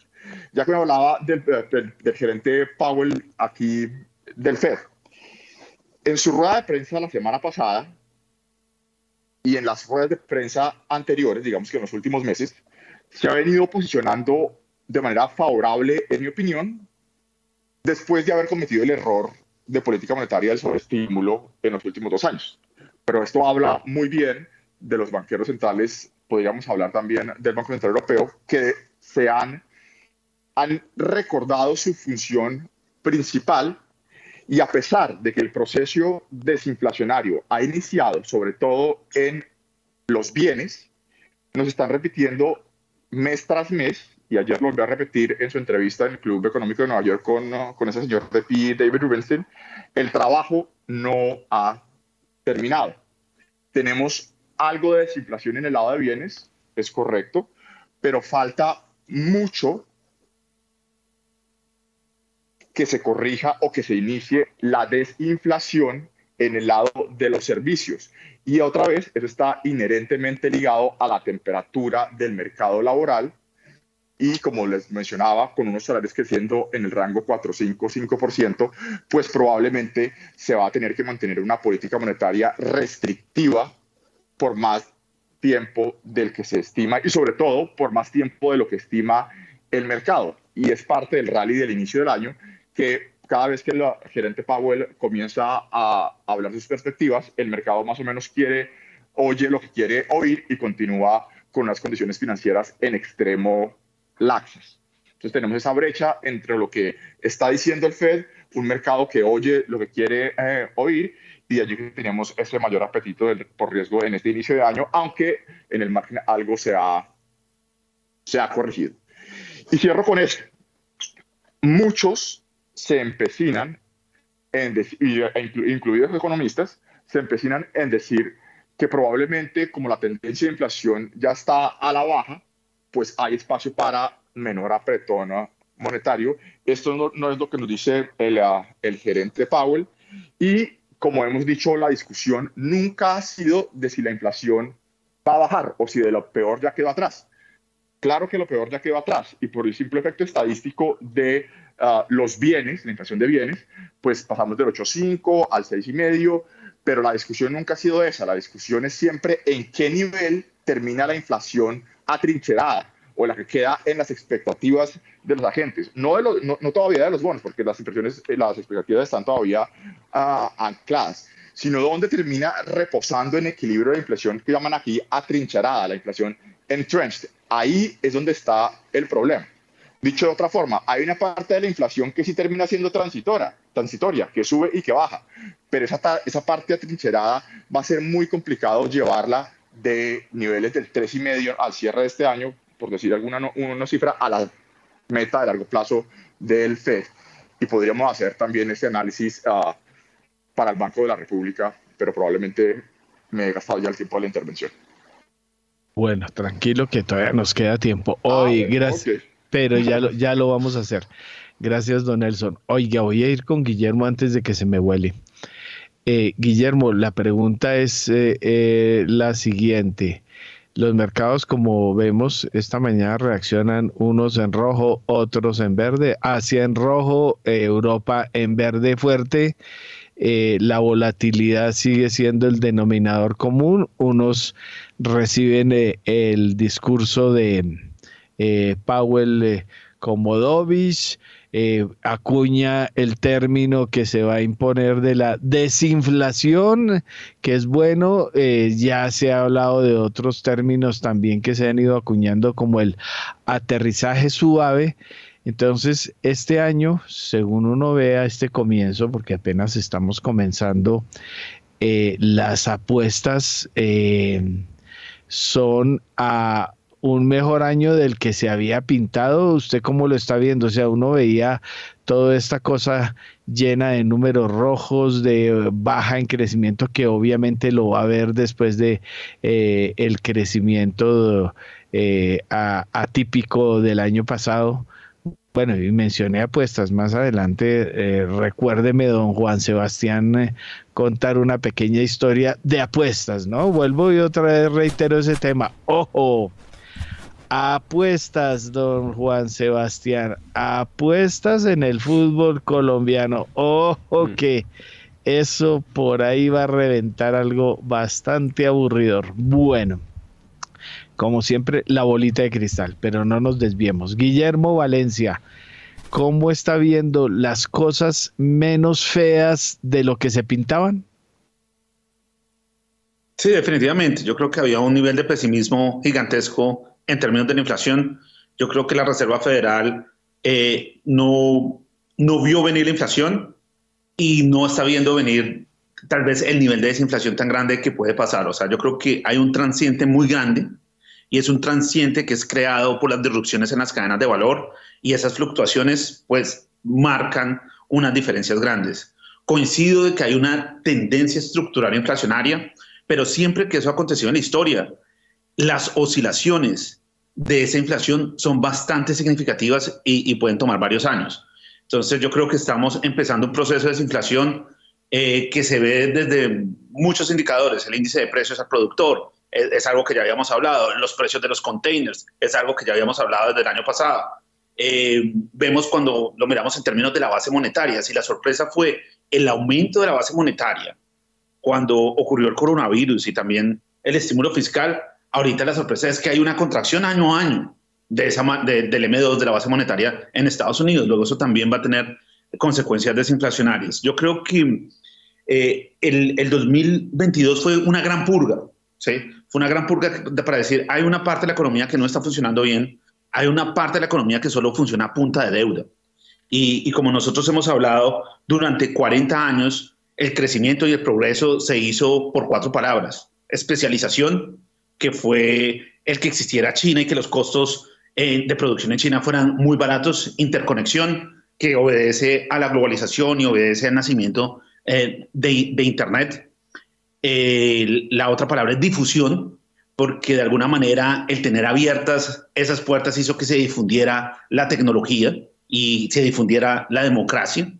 Y la última es deuda, porque hubo un sobreapalancamiento eh, en el mundo. Entonces, desde nuestra óptica, nosotros estamos supremamente optimistas en el mercado de acciones, también en los commodities. Creemos que este es un bull market secular. Estamos en un bull market secular en acciones, no todas las acciones, pero hay un grupo de acciones y también de commodities. Y estamos en un bear market secular de bonos, que eso no pasa hace mucho tiempo en la historia. Entonces, eso va a tener unas consecuencias importantes y mientras eso se asimila, porque eso tiene, eso afecta a los institucionales, porque la manera como asignamos riesgos es, oiga, los bonos son más seguros, los tesoros es el activo más seguro. ¿Cómo así? Cayeron el 40%, tuvieron un drawdown en precio del 40% y ese es el activo de reserva.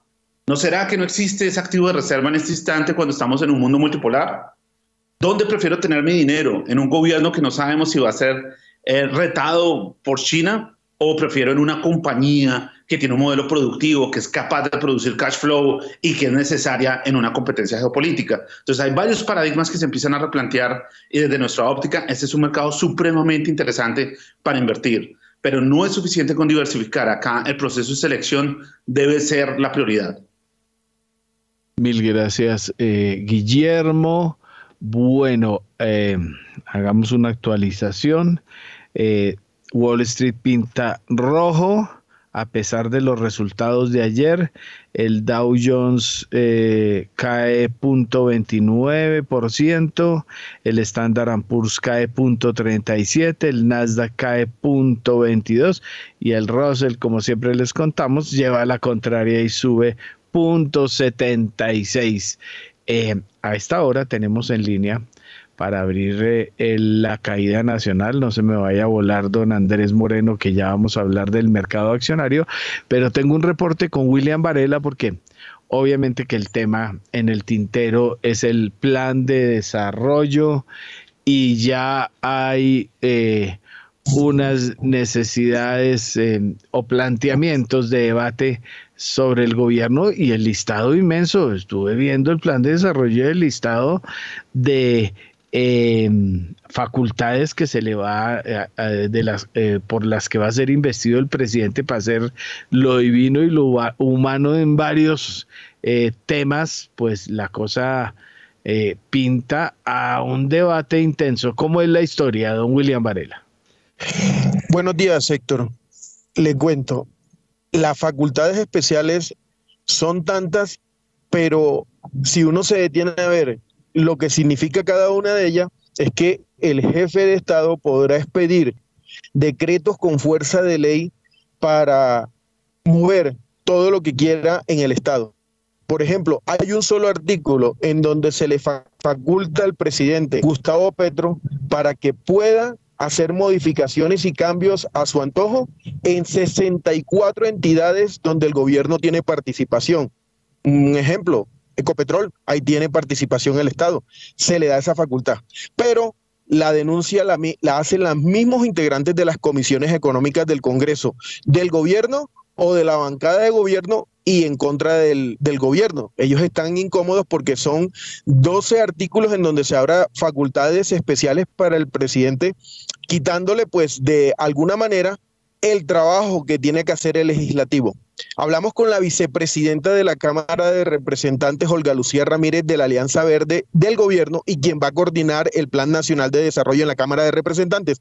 Esto nos dijo sobre el exceso de facultades especiales que vienen en el Plan Nacional de Desarrollo. Escuchemos las facultades tenemos que analizarlas una a una, porque quizás de esas 12, pues hayan algunas que son en realidad temas del Congreso y que toca hacer el trámite por el Congreso, otras que quizás sí es necesario para generar una, agilidad en el, en el Estado.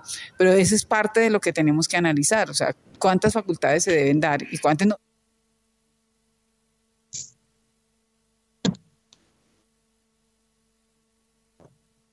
Bueno, don William, bueno, le cuento, Héctor, que el tema está para que en los próximos días pues se defina eh, en las comisiones económicas. Ahorita eh, van a convocar en las próximas horas a la comisión tercera, elegirán presidente, inmediatamente nombrarán ponentes. Eh, Clara López, que será la presidenta de la comisión tercera en el Senado, ha anunciado que ellos van a, a, buscar que los ponentes sean equitativos, que todas las bancadas tengan participación en los mismos, a dar nombres de ponentes en las próximas semanas, a comenzar el trabajo con el ministro de Hacienda que haga la presentación oficial en dos semanas y ya se está armando un cronograma de trabajo para aprobar el Plan Nacional de Desarrollo en comisiones económicas en el mes de febrero y en marzo darle los dos últimos debates en las plenarias de Senado y Cámara. El presidente del Senado anunció eh, Roy Barreras anunció que vuelven a trabajar las plenarias en un mes, que en este mes no va a citar a plenarias de Senado y Cámara porque tienen que trabajar las comisiones,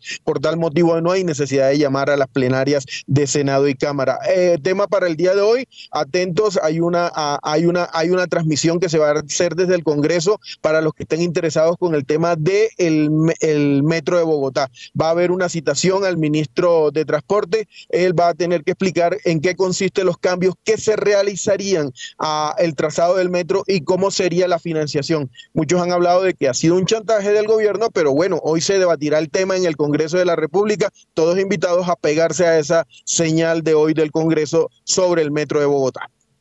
Bueno, como dijimos en broma, eh, el eh, globo chino estaba vino a chequear cómo iba la cosa, si el metro iba elevado o subterráneo. Por ahí va el asunto. Bueno, don Juan Sebastián, cuénteme cómo van las acciones y vamos con Andrés Moreno. En primera página radio, las acciones de Colombia. El monto de las operaciones de la Bolsa de Valores de Colombia aumentó 39,13% y se ubicó en los 60.999 millones de pesos. Cabe señalar que el monto de la jornada anterior fue de 43.835 millones de pesos. El número de operaciones pasó de 3.358 el lunes a 3.879 este martes, lo que representa un alza del 15,86%. Las especies más negociadas fueron Ecopetrol con 23.908 millones de pesos, Preferencial Bancolombia con 13.406 millones de pesos y el título ordinario de Bancolombia con 9.921 millones de pesos. La acción que más se desvalorizó fue la de mineros con una caída del 7,29%. Desde los 2.140 pesos bajó hasta los 1.984 pesos, perdió 156 pesos. Por su parte, la más valorizada fue la acción de Grupo Nutresa, la cual cerró a 48.400 pesos, subió 2.410 pesos frente al cierre del lunes, lo que representa un alza del 5,24%. El MSCI Colcap aumentó 0,13% a 1.270,09 unidades y el Colir subió 0,40% a 796,4 puntos. Mil gracias, don Romario. Don Romario que me hace recordar siempre el tema futbolero. Les recuerdo hoy 8 de febrero, 7 y 25 de la mañana, ya se los había dicho hace más de un mes. Ojo con el tema, una empresa muy grande, muy polémica, muy y uno de sus directivos muy metido en las apuestas y ojo, ojo, la ligazón con el fútbol colombiano. Anoche estuve viendo, bueno, es que ya uno de viejito por poquito duerme, a la madrugada estuve viendo cómo se intervenía por la policía española un club eh, español, eh, cómo los jugadores eran detenidos, cómo se intervenían casas de apuestas. Hay que recordar que se apuesta hasta un suspiro de un partido de fútbol. Ojo, porque hay mucho jugador con la camiseta puesta más allá del simple aviso de la casa de apuestas. Ojo, ojo, por ahí, que esto va a crecer en breve. Bueno, cambiemos de tema. Andrés Moreno Jaramillo, sus apuestas eh, sobre cómo va el mercado bursátil. Gracias, Héctor. Bueno, mercado accionario, ayer muy interesante que repuntó la acción de Ecopetrol, quizás tras la entrevista en primera página del presidente de la Junta Directiva, Saúl Catán, diciendo que todo seguía, que iba a fortalecer Ecopetrol en el tema del comercio del petróleo, como tiene que ser. Entonces, la acción ahí reaccionó, 2.610, el mercado parece que le creyó. Eh, pero por otro lado, cayó la acción de mineros 7%, que era una de las que iba subiendo más en el año. Un 7% es una caída bien fuerte. Hoy por hoy la acción que más sube en Colombia es éxito, 14%. Sube en el año en casi 6, 7 semanas. Sigue Canacor con el 12% y ETV con el 10%. Sube Nutresa 8%, Ecopetrol sube 7%, Mineros el 7%, recortó la mitad de la caída, Grupo Aval sube el 4%, Preferencial Colombia, Bancolombia el 2% y Corfi Colombiana el 2%. Eso es lo único que sube este año más del 1%, son apenas nueve compañías. La tarea sigue en rojo, el Cóndor cae 26%, increíblemente Preferencial Semargos en mínimos históricos cae 16%, siempre cae y cae y cae. Es increíble que nadie compre esa acción. Preferencial Grupo Argos, 15% abajo caída. Cementos Argos Ordinaria, 12%. Realmente la crisis de las acciones preferenciales del GEA, en especial preferencial Cementos Argos, preferencial Grupo Argos y preferencial Grupo Sura, tiene esperar a los inversionistas. Tras de lo que pasó el año pasado, este año caen 10 y 15%. Empieza la OPA de Cemex, estamos esperando hacía ya casi dos meses. Eh, ya empieza los plazos de adquisición, o sea, termina ahorita el, 28, el 28 de, febrero. El precio no le gustó mucho al mercado, pero pues a eso se expone uno cuando se mete a compañías que no tienen gobierno corporativo. El, el precio es 4.735 pesos, una compañía que hace 10 años estaba a 20 mil pesos. Claro, hay que entender, también la acción cayó hasta 1.500, la OPA es a 4.735, la mayoría de personas seguros, seguro están compradas sobre ese precio. No le quedan a la compañía muchos accionistas tras una OPA que ya hubo en, diciembre del año 2020 en plena pandemia. Eh, prácticamente Cemex España tiene cerca del 95% de la empresa, por ahí está todavía a junio, que no, ha salido el, listado de diciembre, todavía está Inversiones Odisea. Los fondos de pensiones vendieron, el que tenía Colfondos era el que tenía participación, vendió. Por ahí todavía aparece Manuel Jaral Barracín, por ahí aparecen algunas compañías eh, no muy conocidas, sector pool, eh, sector real, y algunas personas naturales con bajos montos que se quedaron esperando un milagro en la compañía. No pasó, la mayoría de fondos extranjeros ya vendieron hace mucho tiempo. Cemex era una acción que ya se negociaba prácticamente solo por personas naturales y algunas del sector real, pero son empresas unipersonales. Por eso casi no se movía, muy poca presencia de fondos de pensiones o nula, nula o muy baja presencia de fondos extranjeros. Entonces es una compañía que va a rescatar o va a darle liquidez al mercado vía algún digamos, monto de personas naturales, pero no es una OPA multimillonaria, porque como ya la había hecho, es una OPA, digamos, más bien pequeña, no es una mega OPA como las que vimos eh, en la época de Gilinski, que eran de billones y billones de pesos, es más pequeña, entonces ya empieza la OPA, hoy se va a empezar a negociar la acción, es normal que caiga, porque en la bolsa se había especulado un precio un poco más alto, finalmente pues debe estar cayendo hoy entre el 5 y el 10% la acción. La OPA empieza el 15 de febrero, 15 de febrero y termina el 28 de febrero la recomendación en general es venda, porque es una OPA de cancelación. Si usted se queda con esas acciones, después en la bolsa no va a poder venderlas y pues se queda usted como accionista con el emisor si quiere y va y reclama dividendos. Pero si usted quiere un negocio bursátil de subida y bajada de precios, que fue seguramente por lo que compró, debería vender. Entonces, es el mensaje para los 1.200 accionistas que tiene Cemex eh, a junio de 2020 la mayoría muy minoritarios, la mayoría tienen menos de 5.000 acciones, los mayoritarios hace rato se fueron desde la primera OPA, Héctor. Y bueno, la bolsa su cae 1% este año, 1,26 en lo corrido del año. Esperemos que los fondos extranjeros se acuerdan que existe Colombia y que empiecen a comprar acciones a dos manos porque sí están realmente muy baratas. Muy bien, gracias Andrés. 7 de la mañana y 32 minutos. Actualizamos comportamiento del petróleo. El de, el de referencia Brent llega a 84 dólares con 48 centavos el barril, sube 0,94%. El WTI por su parte sube 1,14% hasta ahora se cotiza en 78 dólares con 2 centavos el barril. Y mm, Daniel Tamara, el presidente Gustavo Petro, solicitó una serie de facultades en relación con las entidades públicas, esto en el marco de la publicación del Plan Nacional de Desarrollo. ¿De qué se trata?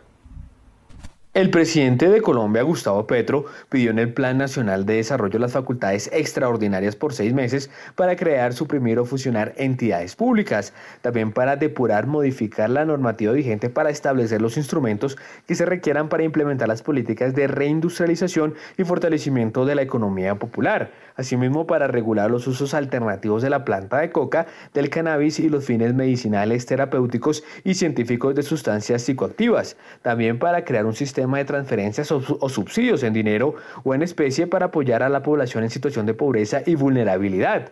En adición, para crear, escindir, fusionar, suprimir o modificar la naturaleza jurídica de fondos cuenta con o sin personería jurídica o de patrimonios autónomos destinados a la administración o ejecución de recursos públicos. El primer mandatario también pidió facultades extraordinarias para nueve temas adicionales. Muy bien, 7 de la mañana y 33 minutos en relación con la política comercial que se contempla en este plan, Daniel. El Plan Nacional de Desarrollo busca dar vía libre a una política comercial más proteccionista con aranceles inteligentes para garantizar soberanía alimentaria y defender la industria. De acuerdo con el articulado del Plan de Desarrollo, el gobierno promoverá la defensa comercial mediante una política de remedios comerciales y aranceles inteligentes con el fin de lograr un equilibrio en las condiciones de competencia para la producción nacional frente a las importaciones y la defensa de las ramas de la producción afectadas por prácticas desleales y maniobras contrarias al libre comercio internacional la soberanía alimentaria y el adecuado funcionamiento del mercado. El gobierno en ese caso estará autorizado para adoptar medidas comerciales de carácter restrictivo o de fomento por razones de seguridad nacional, incluyendo soberanía alimentaria y protección de la industria y el mercado. Igualmente por adoptar medidas de carácter recíproco frente a las medidas que adopte un gobierno extranjero o ente soberano por razones de seguridad nacional u otras razones internas. 7 y 34, Daniel, en relación con las instituciones financieras, ¿qué se contempla? El Plan Nacional de Desarrollo permitirá que los clientes de una institución financiera en Colombia puedan solicitar el traslado de sus productos incluyendo deudas a otra entidad. Hasta el momento, para que un cambio de este estilo se lleve a cabo, tiene que haber una compra de cartera, es decir, el balón está de parte de las entidades financieras. Con esta modificación que se propone en el Plan de Desarrollo, el consumidor financiero tendrá derecho a solicitar el traslado de los productos financieros que tengan una entidad vigilada por la Superintendencia Financiera de Colombia a otra junto con la información general y transaccional asociada a los mismos. Para tal efecto, deberá manifestar a la nueva entidad la intención de portar uno o más productos financieros y esta deberá dar inicio al estudio de portabilidad con el fin de pronunciarse positiva o negativamente sobre dicha solicitud. Corresponderá a las entidades vigiladas por esta superintendencia garantizar el ejercicio del mencionado derecho. Muy bien, 7 y 35 y por supuesto se habla del presupuesto, Daniel. El Plan Nacional de Desarrollo trae un artículo que advierte que las normas que afecten el presupuesto de la nación deberán sujetarse al marco fiscal de mediano plazo. Habrá también mejor focalización de los subsidios a los combustibles. En el documento del Plan de Desarrollo hay, al menos 30 menciones a que las medidas incluidas en el proyecto deberán sujetarse a las disponibilidades presupuestales, el marco fiscal de mediano plazo y el marco de gasto de mediano plazo. De hecho, el penúltimo artículo, el 299, establece concretamente que las normas de la presente ley que afectan afecten recursos del presupuesto general de la nación deberán sujetarse a las disponibilidades presupuestales del marco de gasto y del marco fiscal. Además, hay una normativa relacionada con los subsidios a los combustibles, gran dolor de cabeza fiscal en los dos años recientes, que establece que el gobierno podrá determinar los mecanismos diferenciales de estabilización de los precios de referencia de venta al público desde los combustibles regulados, así como los subsidios a los mismos que se harán a través del Fondo de Estabilización de Precios de los Combustibles, teniendo en cuenta los principios de eficiencia y progresividad. Mil gracias. Eh, Daniel. Mil gracias, don Juan Sebastián. Eh, bueno, ahí nos, me, nos cruzamos, pero bueno, eh, 7 y 36 minutos de la mañana, don Nelson Vera. Oiga, Nelson, eh, eh, lo que acabo de oír, pero primero le voy a dar la palabra con lo que pidió en su anterior comentario. Eh, habló de Powell, pero dijo, bueno, eh, eso también lo podemos analizar con el tema del Banco de la República. Adelante con su análisis, Nelson. Muchas gracias, Héctor Mario. Sí, señor. Entonces, para extraer en los comentarios que estábamos hablando de política monetaria, el mensaje principal es, tenemos buenas noticias en inflación, es correcto, el proceso desinflacionario en bienes ha comenzado, pero la inflación subyacente muy atada a la temperatura de los servicios y del mercado laboral, pues tiene que seguir surtiendo su curso y por ello que el trabajo de apretón monetario no ha terminado y no ha, no ha terminado en dos frentes. El primero, porque quedan probablemente 50 básicos de incrementos en la tasa de interés. Y el segundo, dado que se requiere asegurar ese reencauce a la meta de largo plazo, o sea, la inflación subyacente o atrincherada, como decíamos, no hay espacio para reducción en las tasas de interés, que es contrario a lo que espera el mercado, y de allí buena parte de ese mayor apetito de riesgo está eh, inmiscuido en ese mercado de capitales. Y pues cuando uno aterriza acá ya en las cifras de Colombia, ni siquiera estamos todavía en esa tendencia de desinflación en los bienes. Así que me parece a mí un poco prematuro eh, esas lecturas de las brechas entre el IPP y el IPC. Porque evidentemente cuando uno mira la tendencia de los bienes, pues el IPP le dice que eso en algún momento se va a tender a corregir. ¿Cuándo? Pues no sabemos. Eh, y creo que tenemos, o poco ayudamos a la discusión cuando estamos obsesionados con predecir en el mes a mes cuándo viene el pico de la inflación. ¿Cierto? Cuando todavía ni siquiera hemos tenido el pico de la inflación de bienes y la inflación de servicios, dado los agravantes de indexación de, apretón del salario mínimo del 10%, del 16% del año pasado, pues todavía no se han dado y tuvimos precisamente ah, el dato de inflación del sábado del 13.25 y la subyacente core casi al 10%. Entonces, para decir que en el caso del Banco de la República ni siquiera hemos llegado a esa tendencia bajista en la inflación de bienes y ni qué decir en los servicios que se van todavía a empeorar.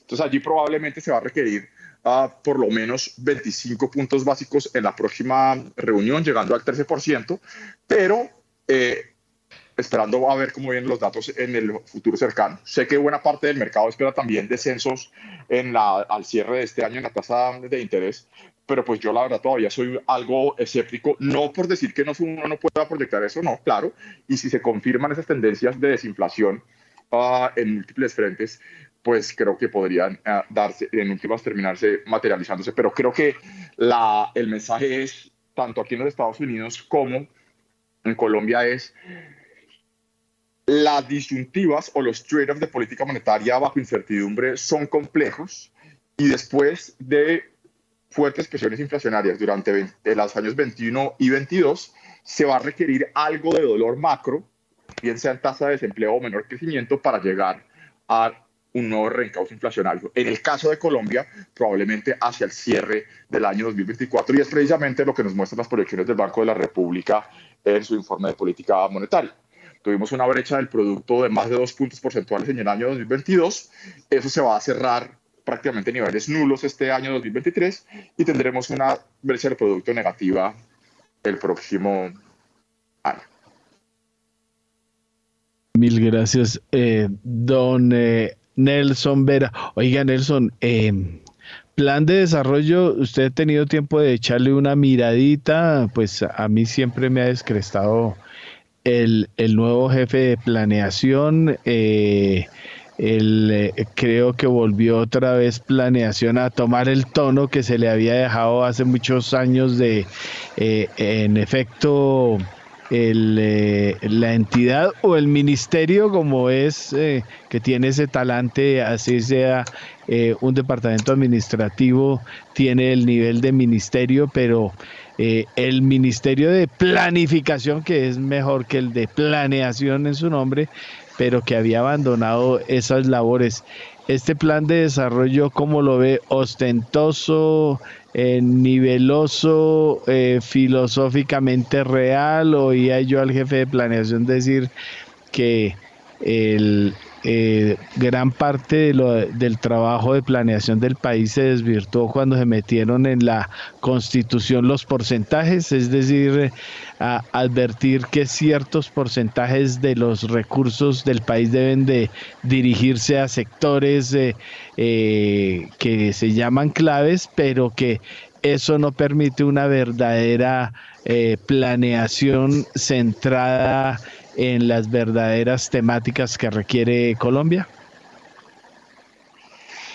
Bueno, pues el desafío es ah, seguir utilizando, como se ha venido haciendo uh, el Departamento Nacional de Planeación, como prácticamente el ah, think tank al interior del gobierno, ¿cierto? La rama eminentemente técnica que, entre otras, debería servir para hacer los análisis numéricos y de modelaje de las de las diversas propuestas que se vienen ventilando al interior al exterior del gobierno. ¿Cierto? Y pues evidentemente como el encargado de ser ese think tank en el sector público, pues está, eh, digamos, como con el trabajo de articular esta hoja de ruta o este hilo conductor de la política pública en esos próximos cuatro años, que es el Plan Nacional de Desarrollo. Y eso puede desasociarse en dos frentes, ¿cierto? Digamos que las bases del Plan Nacional de Desarrollo y después la ley Omnibus que se discute en el Congreso y pues ah, se estaba discutiendo los ah, múltiples artículos en términos de eh, capacidades de reorganizar entidades, ¿cierto? Eso básicamente siempre viene el problema en esta ocasión, es que pues se tienen serios interrogantes sobre cuál es la línea entre las decisiones políticas que puedan terminar primando sobre ah, las técnicas en esas uh, entidades, bien sea de electrificadoras regionales, etcétera, con graves consecuencias para eh, el bienestar de los, de los ciudadanos. Entonces, ese es el primer, el primer interrogante. Si esas capacidades uh, no ordinarias van a ser usadas para dejar o para dar prelación a lo político sobre lo, técnico. ¿cierto?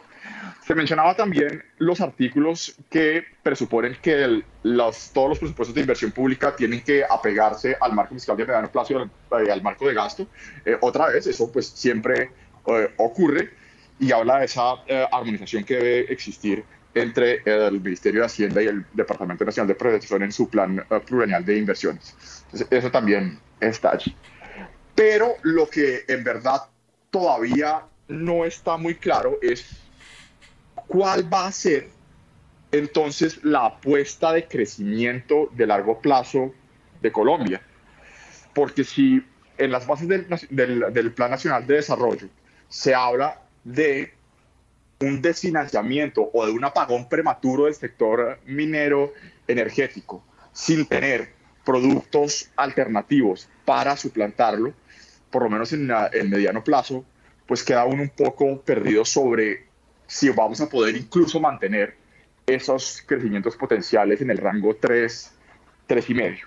¿cierto? Entonces, muy bien uh, por los temas ambientales, muy bien por los temas sociales. Uh, creo que buena parte de, de, las metas sociales, pues eh, nos faltaba más, uno, uno debería aplaudirlas, pero en verdad la sustancia de cuál es, número uno, la fuente de crecimiento en el largo plazo y número dos, cuál es el sector o cuál es el rol entonces del sector privado, no solamente en ese crecimiento de largo plazo, sino como acompañante en las metas sociales que se plantean de, manera transversal en ese plan nacional de desarrollo. Entonces, eh, y el doctor ah, González pues, conoce muy bien todos esos temas y sobre todo conoce muy bien los temas fiscales y de dependencia fiscal que tenemos del medio energético, que deberíamos estarlo usando precisamente para suplir todas las necesidades que tenemos en términos de mitigación de la pobreza, en términos de financiación de derechos fundamentales, incluso en términos de transferencias eh, monetarias siempre apegadas a la, a la restricción presupuestal. Pero creo que es allí donde está el gran interrogante del Plan Nacional de Desarrollo. Eh, no tendría comentarios como sobre la forma, que también me parece no es la, la correcta en términos ideológicos, pero pues eso sí es uh, para gustos. Muy bien, 7 de la mañana y 46 minutos. Eh, gracias, Nelson. Sí, señor. Hágale, don Juan Sebastián, que tenemos invitado. Sí, señor, justamente porque en el marco de este Plan Nacional de Desarrollo también se habló, Daniel, acerca de la inclusión financiera de las pymes. ¿Qué se dice? A través del Grupo Bicentenario se crearán garantías de portafolio, líneas de fondeo global y tasas compensadas, entre otras, para promover la inclusión financiera de las pymes. Esta política dirigida a pequeños empresarios y productores, de acuerdo con el Plan Nacional de Desarrollo, también incluirá la estructuración de programas de acompañamiento o asistencia técnica, la realización de acciones que impulsen la disponibilidad de información para la caracterización y perfilamiento crediticio de los microempresarios y la innovación en productos financieros adaptados a sus necesidades, incluyendo el crédito de bajo monto e iniciativas que aceleren la modernización del sistema financiero y el fortalecimiento institucional de las entidades que componen el sistema financiero cooperativo. Muy bien, 7 y 47, Daniel, ¿y cuándo se va a realizar el Censo Económico de Colombia? El Censo Económico de Colombia, que ya cumplió una fase de conteo nacional, se realizará en 2024 según el Plan Nacional de Desarrollo.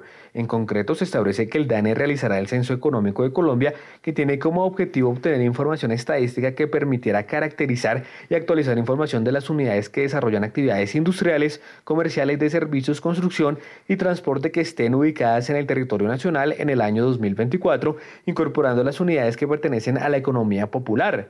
Con posterioridad a los cinco años de la realización del censo, se llevará a cabo un conteo intercensal, el cual contribuirá en un monitoreo, seguimiento y actualización de información. Cabe mencionar que los primeros pasos para realizar esta medición los dio la administración pasada, encontrando que hay cerca de 2,5 millones de unidades económicas, cifras del 2021, luego de determinar el conteo nacional que se considera una fase previa a la realización del censo.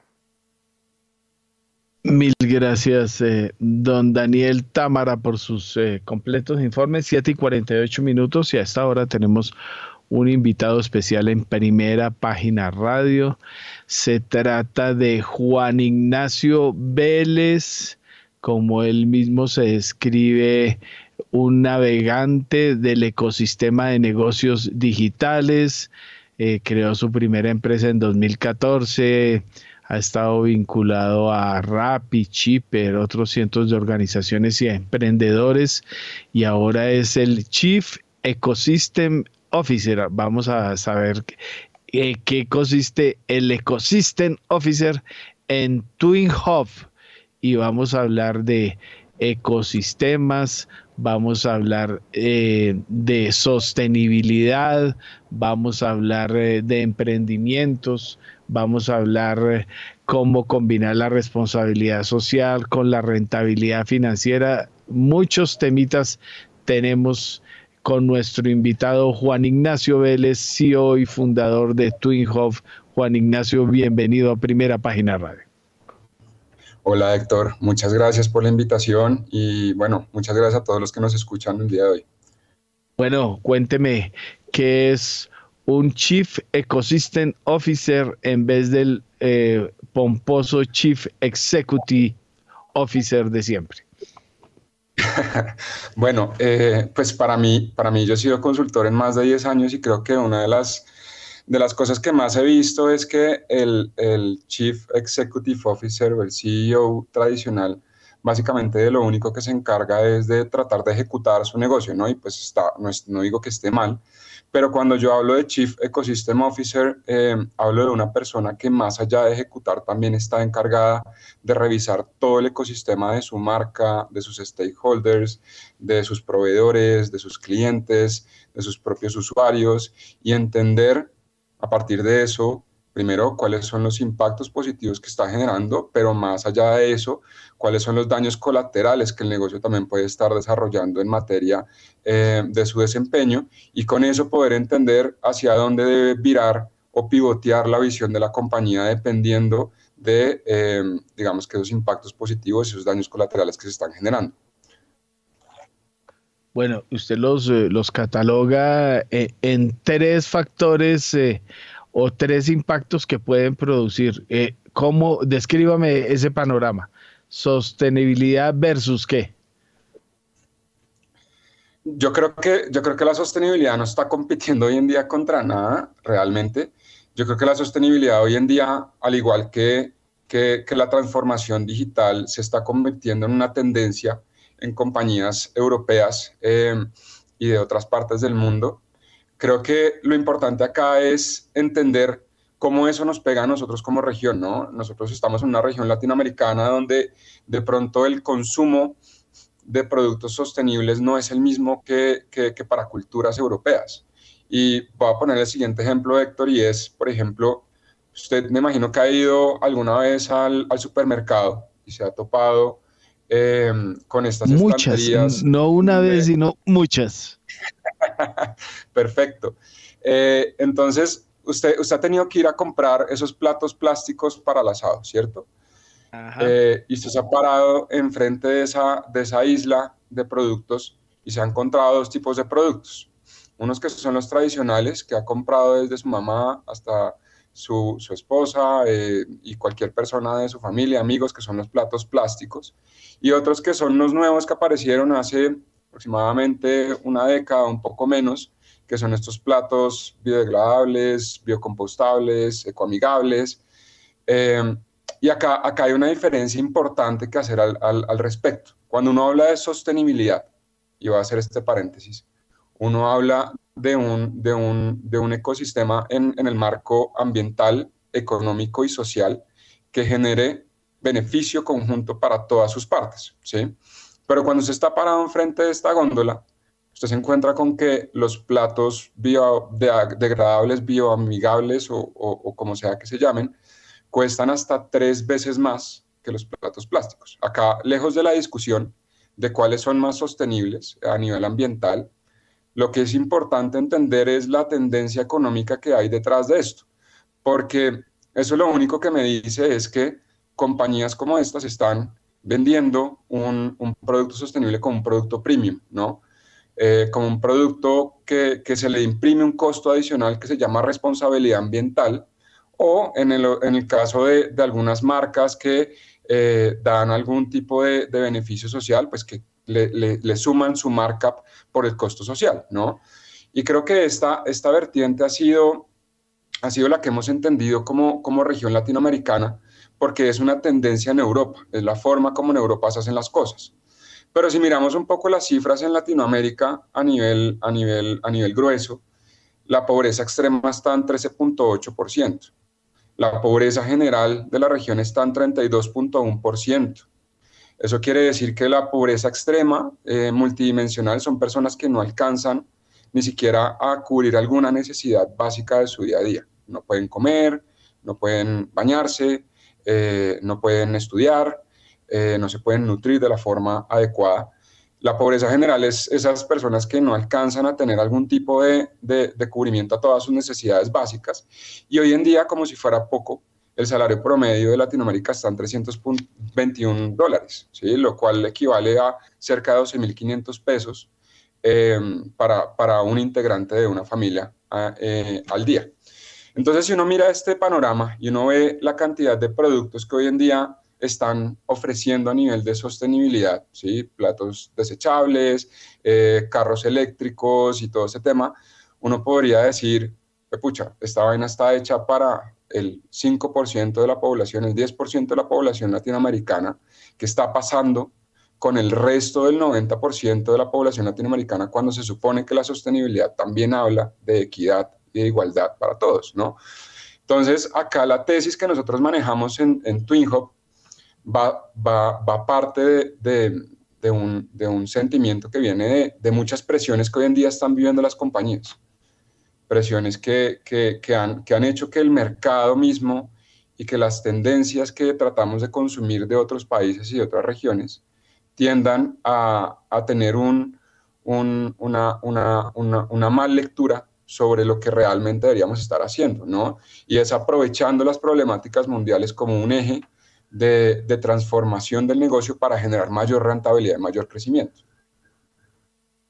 Eh, bueno, sí, el, el, ejemplo que usted me daba con los famosos platos, venga a ver que estoy mirando aquí, un segundito, actualizo 0.30 y 0.76. Bueno, acabo de actualizar los apuntes de cómo abrir Wall Street, pero eh, sí, el mejor ejemplo lo viví este fin de semana en, eh, en Price Smart. Eh, eh, yo suelo acudir a los famosos eh, bolsas no plásticas, sino eh, que ayudan al medio ambiente. Y resulta que en Price, cuando uno no lleva las bolsas, porque ya tengo magnitud, ¿no? Ya tengo un, eh, en, en, mi, en mi cocina tengo un anaquel dedicado solamente a las bolsas eh, eh, que he tenido que comprar para preservar el medio ambiente en todos y que se le olvida a uno llevar al próximo mercado pues resulta que ya le clavan a uno no una bolsa, sino tres. Tiene que comprar mínimo tres y valen 35 mil pesos, imagine. Eso vale un desayuno, ¿no? Entonces, eh, ese, eso es lo que está pasando con eso.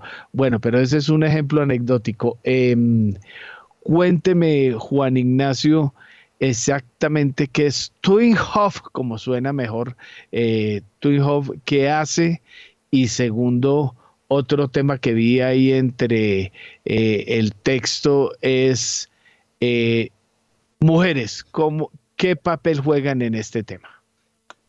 Bueno, te cuento un poco. Eh, voy a arrancar por Twinhop. nosotros, como te decía, descubrimos que como consultores en estos 15 años que llevamos de, de experiencia conjunta, que hay muchas presiones que hoy en día están poniendo en riesgo permanente a las organizaciones de perder reputación y rentabilidad, ¿no? Em, y eso tiende a, cuatro grandes cosas que nosotros identificamos. La primera es una baja en, la eficiencia, y no estoy hablando de la eficiencia del equipo, aunque también es una, es una vertiente, pero no la principal, estoy hablando de la eficiencia en la productividad de nuestros cultivos, en la productividad de, de nuestras materias primas que vienen directamente de unos suelos que hemos desgastado durante décadas a partir de unas malas praxis que hemos desarrollado a partir de, por ejemplo, en, los cultivos hemos utilizado químicos eh, que no son, no son naturales para el, sistema de regeneración de nutrientes del mismo suelo eh, y hemos ido desgastando eso hasta tal punto que hoy en día compañías eh, que usan esa materia prima y, usan el, el, suelo como, como parte de su, de su capital y de su patrimonio, pues están viendo un detrimento importante en, en la productividad, lo que les obliga a em, migrar sus cultivos a otras partes, siguiendo usando y, y, siguen usando las mismas prácticas, ¿no? Em, otro de los, de los vertientes es una pérdida en la curva de aprendizaje de los negocios y eso se da a una tendencia que no tiene nada que ver con la sostenibilidad, pero tiene que ver con el mundo actual y es eh, las nuevas generaciones hoy en día están, están, están, están gritando por, por, un, por un empleo en donde realmente el propósito detrás del salario mensual eh, genere una, una, una, rentabilidad emocional, si lo podemos decir de alguna forma, más allá del salario promedio y pues de las generaciones anteriores que, que, que sin discusión alguna su, su, su digamos que su, su movimiento o su motivación número uno era eh, tener carro, casa, beca, poder tener lo suficiente para, para poder eh, soportar su familia, sus hijos, y eso está increíble, o sea, no, no, estoy diciendo nada, nada mal al respecto, pero las nuevas generaciones de hoy en día se están volcando hacia, hacia encontrar empleos que realmente les dé un propósito de vida, que se levanten todos los días y sientan que al final del día hicieron algo bueno, ¿sí? Entonces, ese tipo de cosas están haciendo, están, están, están permeando una alta rotación dentro de las compañías y eso hace que las compañías pierdan su curva de aprendizaje y por ende pierdan eficiencia también y productividad. Em, la tercera es una pérdida de reputación y de mercado y es asimismo, como hoy nosotros como, como, como, como colaboradores de una empresa, como consumidores, eh, estamos también exigiendo un poco más de, de digamos que de sentido común hacia las empresas en la forma como están hoy en día fabricando y produciendo sus productos. Hoy en día el 75% del mercado mundial está presionando a las empresas por productos o servicios más sostenibles. Y la cuarta y la última es la dificultad estratégica, táctica y operativa que hoy en día se presenta frente a esa pregunta que todos los líderes organizacionales se hacen hoy. Listo, todas estas tendencias están perfectas, todas estas presiones que estoy teniendo están, están, están empezando a darle duro a mi negocio, pero ¿cómo hago para, para poder afrontar este problema? ¿Sí? Porque no es un problema que se debe afrontar desde la responsabilidad social o ambiental, es un problema que se debe afrontar desde el, mismo core de negocio de cómo yo hago para, para poder pivotear un poco mi barco y poder hacer que mi barco empiece a generar rentabilidad desde otros, desde otros panoramas. Y hoy la, la cifra más preocupante que nosotros encontramos es que de, de 2.000 profesionales que hay activos en Latinoamérica, solamente una persona de esos 2.000 saben cómo realmente navegar ese barco hacia eh, eh, esquemas más sostenibles y más rentables. Entonces, desde esa, desde esa problemática, nosotros en TwinHub creamos el hub especializado en entrenamiento corporativo para el crecimiento sostenible. ¿Y qué es esto? Y, hago referencia al ejemplo que te hacía anteriormente de los cultivos. Una empresa que trabaje con materia prima eh, directamente del campo, por ejemplo, una empresa que fabrique algún tipo de leche vegetal, por ejemplo, pues se va a encontrar con que va a tener un problema de detrimento en la producción de sus cultivos. Entonces, nosotros qué hacemos? Leemos esa necesidad de esa gran empresa y la convertimos en una acción inmediata a través de qué? De conectar a esa empresa con un experto que le pueda dar un conocimiento que él antes no tenía, lo que nosotros llamamos una masterclass. ¿Qué es para nosotros una masterclass? Es un espacio grabado, asíncrono, en el espacio de la economía EdTech, una plataforma que le permite a esa empresa poder acceder a una masterclass 100% accionable para su negocio, que en este caso le explique cómo lograr mayor eficiencia y reducción de costos en, eh, y, productividad en, cultivos, eh, por ejemplo, de caña de azúcar o de marañón o de almendras o cualquiera de sus derivados. Eh, ese, ese curso, esa masterclass, la disponemos en nuestra plataforma y le damos a las compañías también un acceso backstage para que sus profesionales puedan generar preguntas y respuestas con ese experto que les ha dado ese, ese contenido accionable. ¿Esto qué, ¿Esto qué genera? Esto genera dos cosas muy interesantes en nuestra plataforma o en nuestro modelo de negocio. Ese experto del que te hablaba, que habla sobre la regeneración de cultivos, es una persona que, que, trabaja en una empresa o es un empresario que tiene un negocio de triple impacto. que es un negocio de triple impacto? Es básicamente un negocio que a través de la, de, de la, del impacto social, ambiental y económico genera rentabilidad en su negocio. ¿sí? Em, entonces, este empresario le da este curso, esta masterclass a una empresa grande, haciendo que primero podamos generar una oportunidad comercial a este nuevo empresario. Hay un montón de empresarios hoy en día que están mirando hacia este tipo de, economías, este tipo de economías regenerativas o sostenibles, que hoy en día no tienen la misma fuerza de mercado que empresas que ya llevan 5 o 6 años en el mercado. Nosotros capitalizamos el conocimiento que hay detrás de ese experto para que eso le genere una oportunidad comercial en la gran empresa. Y al mismo tiempo a la gran empresa lo que le damos es un nuevo conocimiento que no tenía instalado dentro de su organización para que puedan dar un paso adelante. Eso es pues, básicamente lo que hacemos en, en, Muy bien, Juan Ignacio, tenemos que ir al corte, pero queremos agradecerle mucho por haber estado con nosotros en esta emisión de Primera Página Radio y siempre bienvenido a Javerian Estéreo. Bueno, muchísimas gracias, que estén muy bien. Muy bien, 8 de la mañana y 4 minutos, pausa comercial y ya volvemos.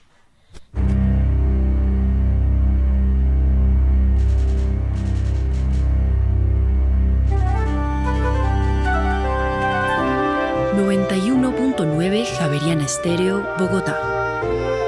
HJKZ.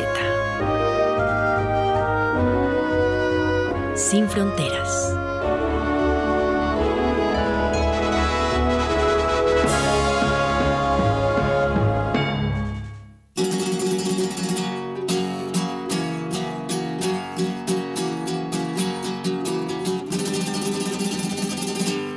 Me dijo cuando yo tenía nueve años, te tengo que sacar de la escuela, no puedo pagar.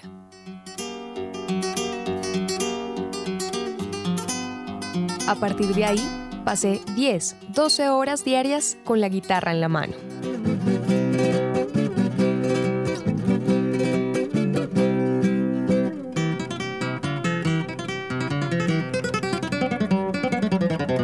Paco de Lucía.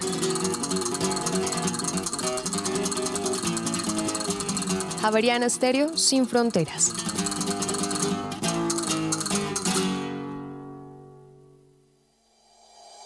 En Acciones y Valores, nuestra prioridad es construir la mejor versión de su futuro financiero. Por ello, creamos soluciones para cada uno de sus objetivos Descubra nuevas formas de ahorrar y simplifique todo desde el celular a través de inversiones digitales desde un peso.